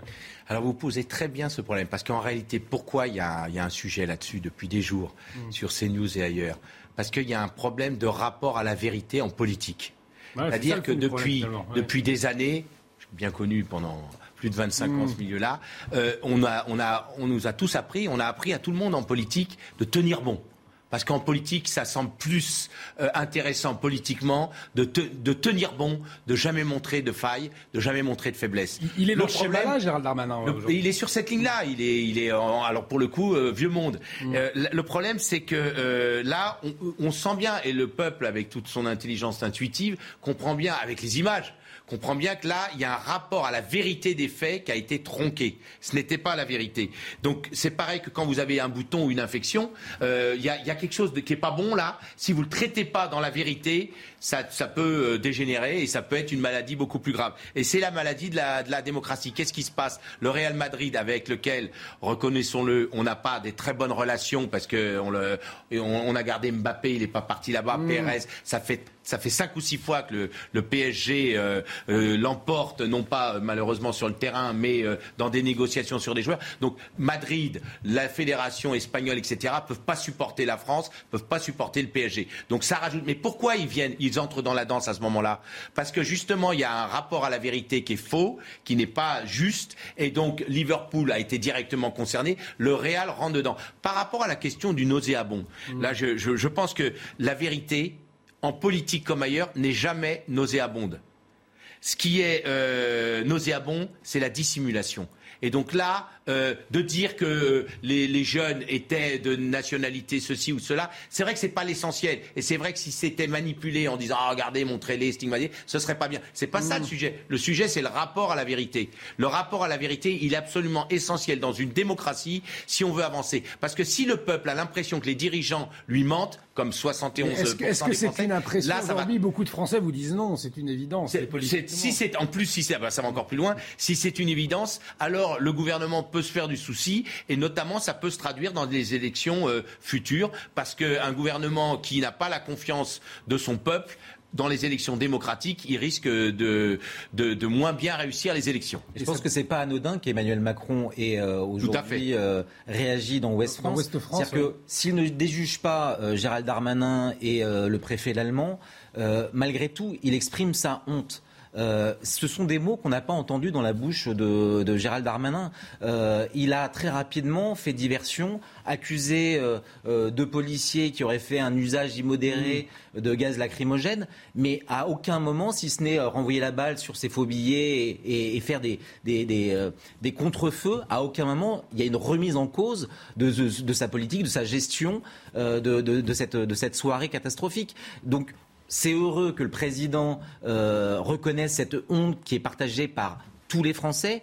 C'est heureux qu'il demande la transparence, mais on, a quelques doutes quand même euh, quand on voit la manière dont euh, Gérald Darmanin aujourd'hui s'enfonce dans une dans une défense euh, euh, qui, euh, qui fait la part belle à la dissimulation, au mensonge par omission et, et, d'autres. Qui doit porter aujourd'hui la responsabilité de ce fiasco aujourd'hui, gars oh bah Moi, je pense que alors là, on peut on peut pas viser une personne en particulier parce que c'est vrai que là, tout le monde. Il faut bien que quelqu'un. Non, mais tout le monde demande la tête de, de, Darmanin ou du ou du préfet, l'allemand.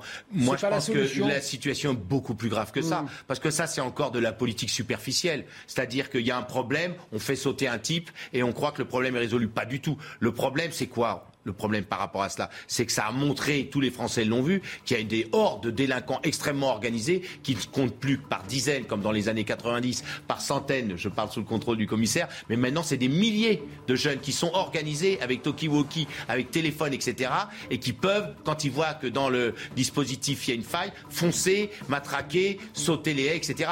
Donc il y a une responsabilité collective et c'est une prise de conscience collective qui permettra vraiment de lutter contre cela. En tous les cas, on peut se réjouir ce soir, pas de problème. Aux abords du Stade de France, au moins, c'est une bonne voilà, chose. c'est une bonne nouvelle. Voilà, et euh, dans un instant, on va revenir euh, sur la guerre en Ukraine. Ça fait 100 jours que euh, elle, a, elle, a, été déclenchée. Sur le terrain, l'armée russe a resserré son emprise dans l'est de l'Ukraine. On en parle tout de suite. Restez avec nous sur CNews. De retour sur le plateau de Soir Info Week-end avec nos invités. Raphaël Steinville, rédacteur en chef politique à Valeurs Actuelles. Mathieu Vallet, secrétaire national adjoint du syndicat indépendant des commissaires de police. Luc Gras, politologue. Adrien Dezouin, membre du comité de la rédaction de Conflits, spécialiste de politique internationale, euh, va nous rejoindre dans quelques instants. Il sera en, en, liaison avec nous. Il est en liaison avec nous, justement. On va parler euh, de la guerre en Ukraine, centième jour, et puis euh, des rumeurs autour de la santé de Vladimir Poutine également. Mais tout de suite, on fait un point sur euh, les dernières actualités, et c'est avec Mathieu Devez. La réforme des retraites rentrera en vigueur dès l'été 2023, annonce Emmanuel Macron. Interrogé sur la nouvelle méthode de travail promise pendant sa campagne électorale, le chef de l'État indique qu'il souhaite la création après les législatives d'un Conseil national de la refondation pour faire vivre les réformes. Un homme armé interpellé gare Montparnasse. L'homme en possession de deux armes a été interpellé par des policiers qui effectuaient un simple contrôle d'identité et d'inspection des bagages. Cet habitant de Nice descendait d'un train en provenance de Bordeaux. Quand il a attiré le regard des policiers, il dit avoir été payé pour transporter le sac. Belle accolade entre Alexander Zverev et Rafael Nadal pour un triste dénouement. L'Espagnol est en finale de Roland Garros après l'abandon sur blessure de l'Allemand. Après un combat de plus de 3 heures de jeu, Zverev se tord la cheville. En larmes, il quitte le cours en fauteuil roulant avant de revenir en béquille pour saluer le public.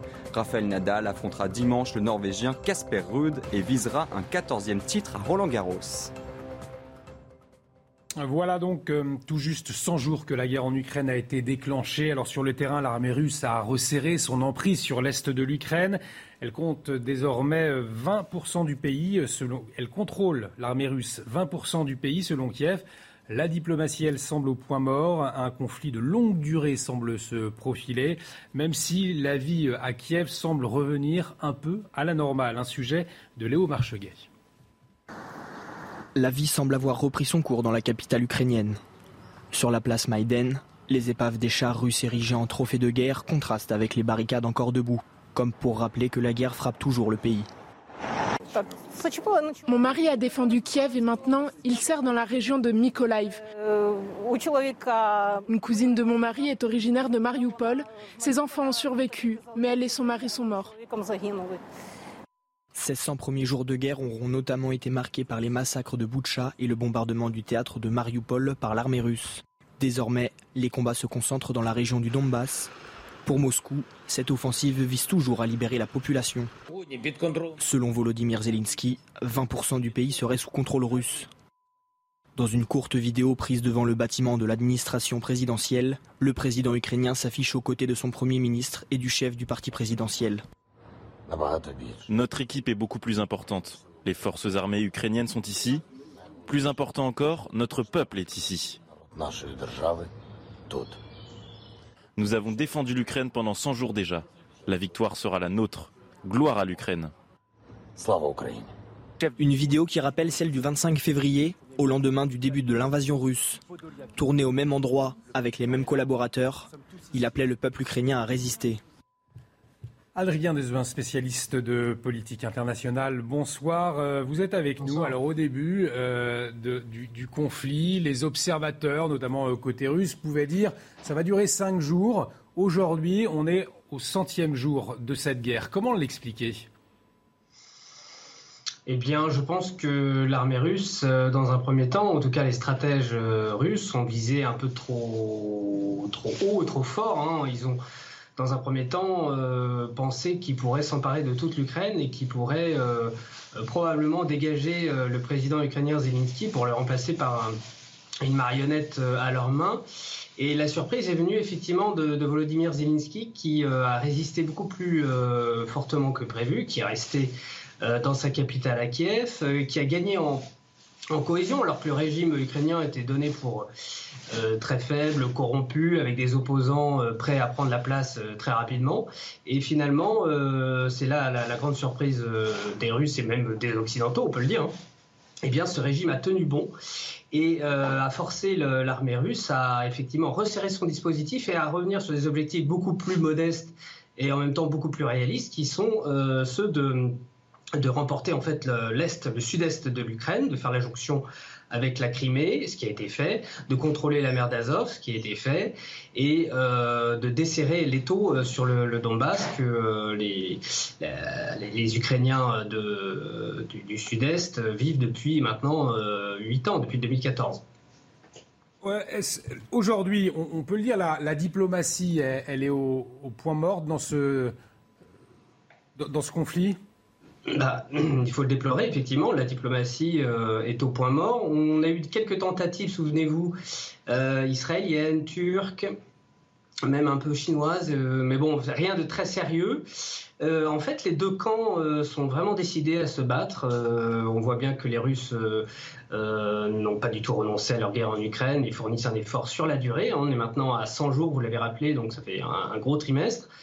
Et euh, les Ukrainiens, malgré les, énormes dégâts que subit euh, le pays, eh bien, euh, veulent absolument reprendre le Donbass, la Crimée, ce qui paraît complètement inatteignable. Donc, on, a l'impression que cette guerre peut durer encore des années, des années. Adrien Dejoin, vous restez avec nous. Raphaël Steinville, on voyait le président Emmanuel Macron au début du conflit. on le voyait très présent. Hein, il discutait avec Vladimir Poutine. Aujourd'hui, on a l'impression que n'y a plus de discussion possible. En fait, euh, vous pointez euh, du doigt une difficulté, c'est que effectivement Emmanuel Macron était à la manœuvre. Euh, Emmanuel Macron parlait et à Zelensky et à Vladimir Poutine, mettait en scène quasiment immédiatement après ces discussions les éventuelles avancées qu'il pouvait observer. Mais je pense que ce qui rend compliqué aujourd'hui les efforts diplomatiques, c'est justement que euh, la France, euh, l'Allemagne euh, et son chancelier sont partie prenante, de plus en plus prenantes dans ce conflit. Dès lors que vous officialisez non pas seulement imposer des sanctions à la Russie, mais livrer des armes et des armes lourdes parfois à l'Ukraine, ça devient compliqué de, de, faire asseoir à la table des négociations Vladimir Poutine et, euh, et Zelensky, euh, parce que vous n'êtes plus neutre. Euh, la, la, position de la France qui, qui était pendant, en tout cas, dans troisième voie, cette troisième voie, aujourd'hui, elle n'existe plus compte tenu de, de, de, de la, la, présence toujours plus forte et de, le, de, de la livraison d'armes de, de la France, mais pas seulement de la France, de l'Europe. Euh, aux Ukrainiens. Lugra, la, France, elle a manqué un coche à un moment donné dans la diplomatie, se détacher, se positionner un peu comme arbitre, si je puis dire alors c'est une tradition euh, française, en particulier sous la Ve République, que celle de la troisième voie c'est-à-dire ni aligné sur les États-Unis, l'OTAN, ni aligné sur ce qu'était le bloc de l'Est euh, avant. Donc, est-ce que la France a, raté le coche? En tout cas, le coche n'était pas facile à emprunter. Vrai. Parce qu'on euh, ne peut pas condamner le président Macron à partir du moment où il a essayé de, dialoguer. Le problème, c'est que moi, je, pratique la médiation et je peux vous dire que pour une médiation, euh, il faut que les deux personnes, en les deux parties, euh, s'engage à euh, dialoguer. Il faut donc une véritable volonté de dialoguer. la difficulté, là, c'est que dans un premier temps, euh, M. Poutine a agressé l'Ukraine, appelons mm. les choses par leur nom, et qu'il n'a pas voulu dialoguer. Donc à quel moment, par rapport à votre question, on a raté le coche? Je ne sais pas, parce que quand vous avez l'un des, des protagonistes qui lui-même ne veut pas négocier, c'est la difficulté. Donc je répondrai à votre question par une autre question.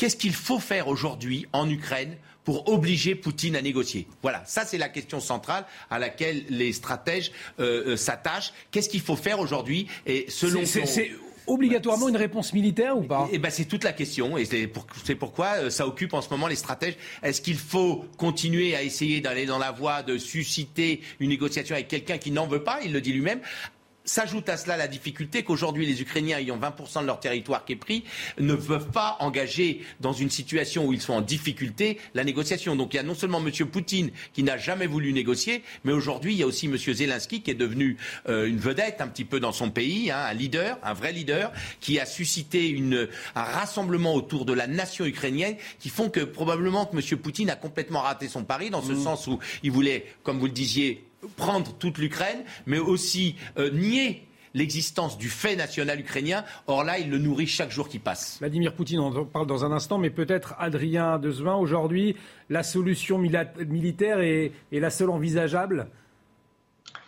Absolument, euh, pour les deux parties en fait. Hein. Euh, pour l'instant, ils sont convaincus que la solution militaire est la seule envisageable mais euh, je serais ukrainien, je poserais quand même un petit peu des questions parce que euh, ils peuvent encore perdre beaucoup et l'armée ukrainienne n'est pas dit qu'elle résiste encore euh, énormément. Le rapport de force, il reste quand même favorable euh, à l'armée russe. Hein. donc, euh, alors certes, ils ont réussi à préserver la partie ouest de l'Ukraine parce que les, Russes ont fait une erreur d'appréciation au tout début de la guerre. Mais attention, là, il peut y avoir une rupture quand même du front au niveau de la partie est de l'Ukraine. Et là, ça pourrait se payer très cher. Donc en plus, bon, le, soutien occidental, euh, il, est, quasiment maximal parce que sinon, après, c'est une guerre stratégique, une guerre nucléaire. Donc, euh, évidemment, il n'en est pas question.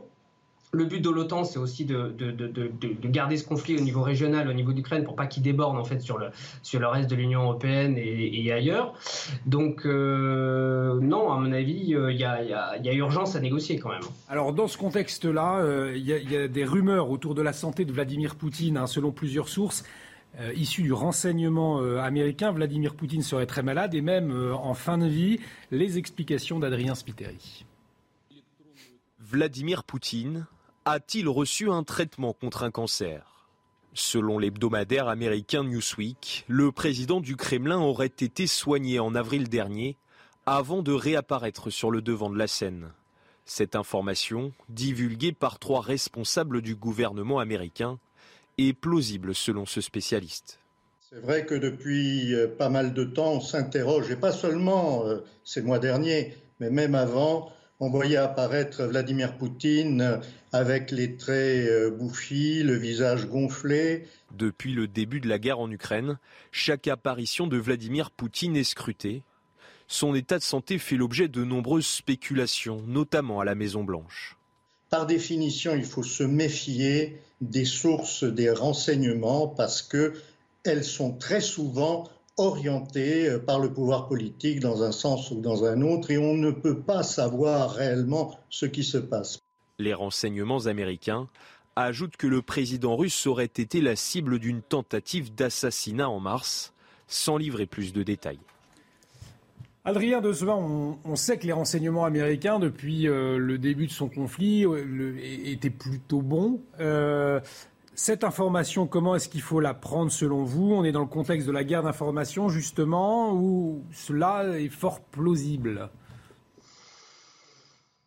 Difficile à dire, euh, effectivement. une chose est sûre, c'est que Poutine, il vieillit avec les années et que donc il arrive à un âge où on peut avoir des, pépins de santé. Après, est-ce que euh, c'est un cancer, euh, un petit cancer qui est facilement guérissable? Est-ce que c'est beaucoup plus grave? Ça, il n'y a que les médecins qui peuvent le dire. Et je pense que c'est quand même l'information est très très cloisonnée en Russie, elle est très secrète autour de de Poutine. Et effectivement, il faut se méfier de, quand on est en guerre comme ça, euh, il faut se méfier aussi des informations qui, nous parviennent. Euh, voilà, pour le reste, quel était le reste de votre question? J'ai oublié. C'était effectivement de, savoir comment prendre cette information, si effectivement euh, elle était plus que plausible, parce que c'est vrai que les renseignements américains, même si au début beaucoup avaient des doutes, on se souvient euh, au, début de, cette guerre, les Américains prévenaient de cette invasion. Euh, beaucoup étaient, euh, prenaient cette information avec, avec des pincettes et ça s'est fait, ça s'est avéré vrai. On a le sentiment que depuis le début de ce conflit, que les Américains sont très bien renseignés. Oui, bah évidemment, le, renseignement américain, c'est le meilleur du monde. Hein. Ils, ont euh, des moyens euh, bien supérieurs à, toutes les, à toutes les autres nations réunies. Donc, euh, ils maîtrisent effectivement beaucoup ce, ce, champ d'action. Alors après, ils, ont, ils se sont aussi trompés beaucoup dans l'histoire dans récente des États-Unis. Hein, Souvenez-vous. Voilà. Oui, tout le monde avait l'Irak en tête, effectivement. Voilà, l'Irak. Et, pour, et puis, pour ce qui est de la prévision de l'Ukraine, bon, euh, il s'est avéré effectivement que Poutine a, a attaqué. Euh, mais enfin, moi, je, reste persuadé que jusqu'au dernier moment, la décision était quand même dans les mains de Vladimir Poutine et qui pouvait changer euh, euh, d'option pour peu que peut-être que des négociations s'engagent sur la neutralité de l'Ukraine ou par exemple sur l'OTAN et sur l'organisation de la sécurité en Europe. Peut-être que euh, tout aurait été euh, différent, que la décision euh, de Poutine aurait été différente. Donc oui, il y a eu une forme de, stratégie de, transparence du renseignement américain, mais qui a été plus finalement une forme de comment dire, je trouve pas mes mots, mais pas d'excitation, mais enfin un petit peu d'énervement des Russes qui ont essayé au contraire de dire non, non, on va pas attaquer, alors qu'effectivement ils étaient en train de se préparer, ils étaient en train de montrer les muscles, c'était évident. Et pas besoin non plus d'être un grand clair pour voir qu'il y avait, quand vous avez des, chars, des divisions, des corps d'armée qui se déplacent, effectivement, on peut imaginer qu'il va y avoir quelque chose. C'était pas très dur à dire. Maintenant, euh, voilà, moi je suis naturellement euh, toujours un peu méfiant de part et d'autre, évidemment russe ou américain, euh, des renseignements qu'on nous donne comme ça au jour le jour. Vous restez avec nous, Adrien Dezemain. On continue à échanger autour de cette ce centième jour de guerre euh, en Ukraine. Mais avant, on fait le, le point info et c'est avec Mathieu Devez. Au moins 4 morts et 30 blessés dans un accident de train en Allemagne. Ce train régional a déraillé dans les Alpes bavaroises, dans le sud de l'Allemagne. Des secours ont été envoyés de l'Autriche voisine et 6 hélicoptères mobilisés. La cause de l'accident est pour l'instant inconnue. L'Union européenne bannit la majeure partie du pétrole russe dans les six prochains mois, une mesure prise dans son sixième paquet de sanctions contre Moscou afin de tarir le financement de la guerre contre l'Ukraine. L'Union européenne élargit aussi sa liste noire à une soixantaine de personnalités, dont une ex-gymnaste russe. Visée pour son rôle dans la propagande du Kremlin, des médias lui prêtent une relation avec Vladimir Poutine, une relation que le président russe a démentie. La famille royale britannique s'est retrouvée pour une messe célébrant les 70 ans du règne d'Élisabeth II, une messe marquée par la première apparition publique du prince Harry et de sa femme Meghan au Royaume-Uni depuis leur départ pour la Californie il y a deux ans. La reine de 96 ans était cependant absente de la messe à la cathédrale Saint-Paul, apparemment fatiguée par le premier jour des festivités. 100 jours de guerre en Ukraine donc et des rumeurs, on en parlait à l'instant sur la santé de Vladimir Poutine. Vous vouliez réagir, Luc Gras Oui, euh, par rapport à la santé de, de Poutine, euh, je voulais dire ce que disaient nos grands-mères autrefois. Quand on veut euh, abattre son chien, on dit qu'il a la rage ou la peste. Ça manifeste une impuissance de l'Occident par rapport à Poutine et ça souligne, et ça c'est intéressant au niveau institutionnel, combien le pouvoir en Russie est focalisé sur un homme, une sorte d'autocratie qui décide de tout, à se demander même si c'est pas lui seul qui a euh, donc euh, décidé de l'agression de la Russie, avec quand même derrière, parce que c'est pas rien, des milliers de morts, des milliers de, de- de handicapés, des milliers d'orphelins, etc. Et alors ça, ça en dit beaucoup sur la, la situation. On est en 2022 et un homme décide pour des raisons de territoire, alors qu'il a un sixième des terres émergées. La Russie, c'est un sixième des terres émergées, de reprendre un territoire finalement pas si grand que ça. Et euh, ça en dit long sur euh, la stratégie. La question, euh, rappelez-vous, au temps de Trump, euh, tous les conseillers de Trump avaient dit il faut pas toucher une oreille de Soleimani, le, le- le chef des services secrets, parce que là vous mettez, vous embrasez le Moyen-Orient. Et Trump, qui était quand même un peu, un peu, un peu hors norme dans tous les sens du terme, avait dit moi, ce type-là, je veux sa tête. Et finalement, il a eu la tête. Et finalement, qu'est-ce qui a été derrière? C'est que en touchant Soleimani, il a complètement désorganisé les services iraniens. Et aujourd'hui, on les entend plus. Donc la question est est-ce que Poutine tient tous les leviers en Russie aujourd'hui ou est-ce que euh, c'est beaucoup plus complexe que ça et beaucoup plus euh, métastasé? C'est ça la question. Raphaël Steinville. Alors moi, je n'ai pas la réponse à cette question. En revanche, ce qui est certain, c'est que lorsque euh, l'on entend euh, qu'une agence de renseignement américaine ou à l'inverse euh, que le pouvoir russe annonce des choses sur, euh, sur l'Ukraine ou les États-Unis, euh, on, on est obligé de prendre ça avec énormément de prudence. La propagande est une arme de guerre, Mm. elle est pratiquée des deux côtés, et donc quand le- les Américains soulignent une faiblesse supposée de, de Vladimir Poutine, une éventuelle maladie, une tentative de, de renversement de, de Vladimir Poutine au mois de mars, tout ça, bien évidemment, qu'on doit le prendre avec un pincette, ça ne veut pas dire que c'est faux, mais en fait, tant qu'on ne peut pas le vérifier, tant qu'on n'a pas d'autres éléments pour corroborer cette, cette rumeur, on est obligé d'abord de, de, de se dire que c'est peut-être de la propagande, peut-être de l'information, mais en tout cas, elle est pratiquée des deux côtés. Et certainement une marque d'impuissance de l'Occident face à Poutine. Vous avez raison, je suis assez d'accord avec vous. Alors, la propagande comme euh, arme de guerre, il y a aussi le, blé, Adrien Dezoin, comme, euh, comme arme de guerre utilisée par Moscou. C'est une arme puissante aujourd'hui, cette question de blé, l'économie qui est chamboulée hein, euh, par ce conflit. Alors l'arme économique, euh, elle vient quand même. Euh, alors évidemment, il y a la destruction du blé ukrainien dû à la guerre, donc ça c'est un, effet direct et, collatéral. il y a aussi euh, tout ce qui est sanctions économiques, hein, donc qui ont été décidées bah, de part et d'autre, hein, en, rétorsion hein, du, monde occidental face à la Russie. évidemment, les Russies, en, réponse, à, apporté ces, sanctions également. Je voudrais ajouter une petite chose quand même sur le débat sur la, santé de, de, de Poutine et l'utilisation qui pourrait être euh, faite par, euh, par les États-Unis. Il y a peut-être l'idée euh, qu'il faut encourager l'opposition russe. et la population russe en, faisant croire ou en, instillant l'idée que, que Poutine est malade ou qu'il y a des attentats, qu'il a échappé finalement à, des tentatives d'attentats. Donc son pouvoir n'est pas si, si fort, sa popularité n'est pas si forte et que par conséquent, ça peut susciter une certaine déstabilisation politique. On, parlait effectivement de la population qui pourrait se retourner contre son, président. Euh, c'est un scénario envisageable ou, pas encore? Est-ce que Vladimir Poutine aujourd'hui est soutenu par les Russes? Eh bien, euh, oui, en fait, depuis le, début de la guerre, la popularité de Poutine, qui était assez euh, médiocre, on va dire, par rapport à ses meilleurs sommets euh, de popularité, en fait, est en hausse, euh, en hausse très nette depuis le début de la guerre. Il y a un phénomène de, ralliement au drapeau qui est tout à fait connu des historiens. Et donc, à chaque conflit, la, population se soude autour, autour du drapeau et du chef de l'État.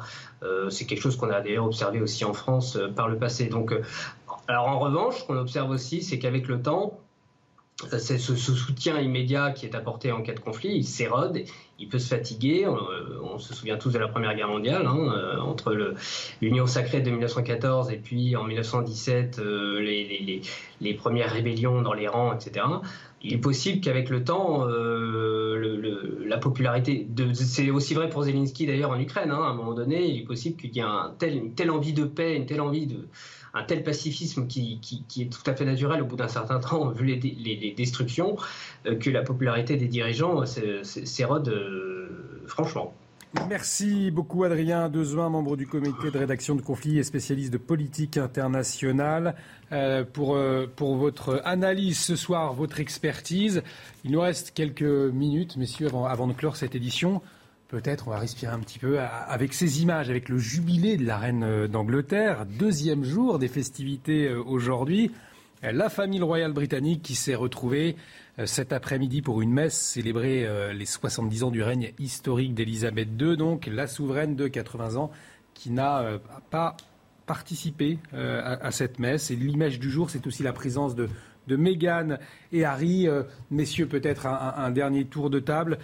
Ce jubilé de, la reine, qu'est-ce qu'il vous évoque, Lugurin Il est assez fascinant pour un Français républicain de voir ce pays. Qu'est-ce que ça illustre? Ça veut dire que les, Britanniques sont attachés à la continuité, sont attachés au respect, sont attachés aux traditions. Et on ne peut souhaiter à la France que d'avoir euh, le même type de valeurs pour enraciner les Français d'aujourd'hui, mais aussi les Français demain, dans des traditions françaises. Oui, la France a des, a des, euh, des valeurs qu'elle peut très bien opposer euh, aux Britanniques, mais aujourd'hui, c'est une leçon de vie que nous donnent les Britanniques. Raphaël Steinville, une leçon de vie euh, des Britanniques? Oui, en fait, j'irais dans, dans ce sens. C'est-à-dire qu'à à l'ubris du pouvoir qui souvent saisit un certain nombre de nos dirigeants en France, mais on va dire dans un certain nombre de, de, de démocraties occidentales, avec la reine d'Angleterre, c'est son règne euh, immense, c'est davantage de sens du devoir, euh, euh, le, poids du devoir aussi. C'est-à-dire qu'elle n'était pas conformée à, devenir reine, il a fallu que le destin s'en charge, mais elle a accepté cette charge. Et je ne crois pas qu'elle y trouve un immense plaisir, mais elle incarne ce sens du devoir jusqu'au bout. Un grand merci à vous, messieurs, d'avoir participé.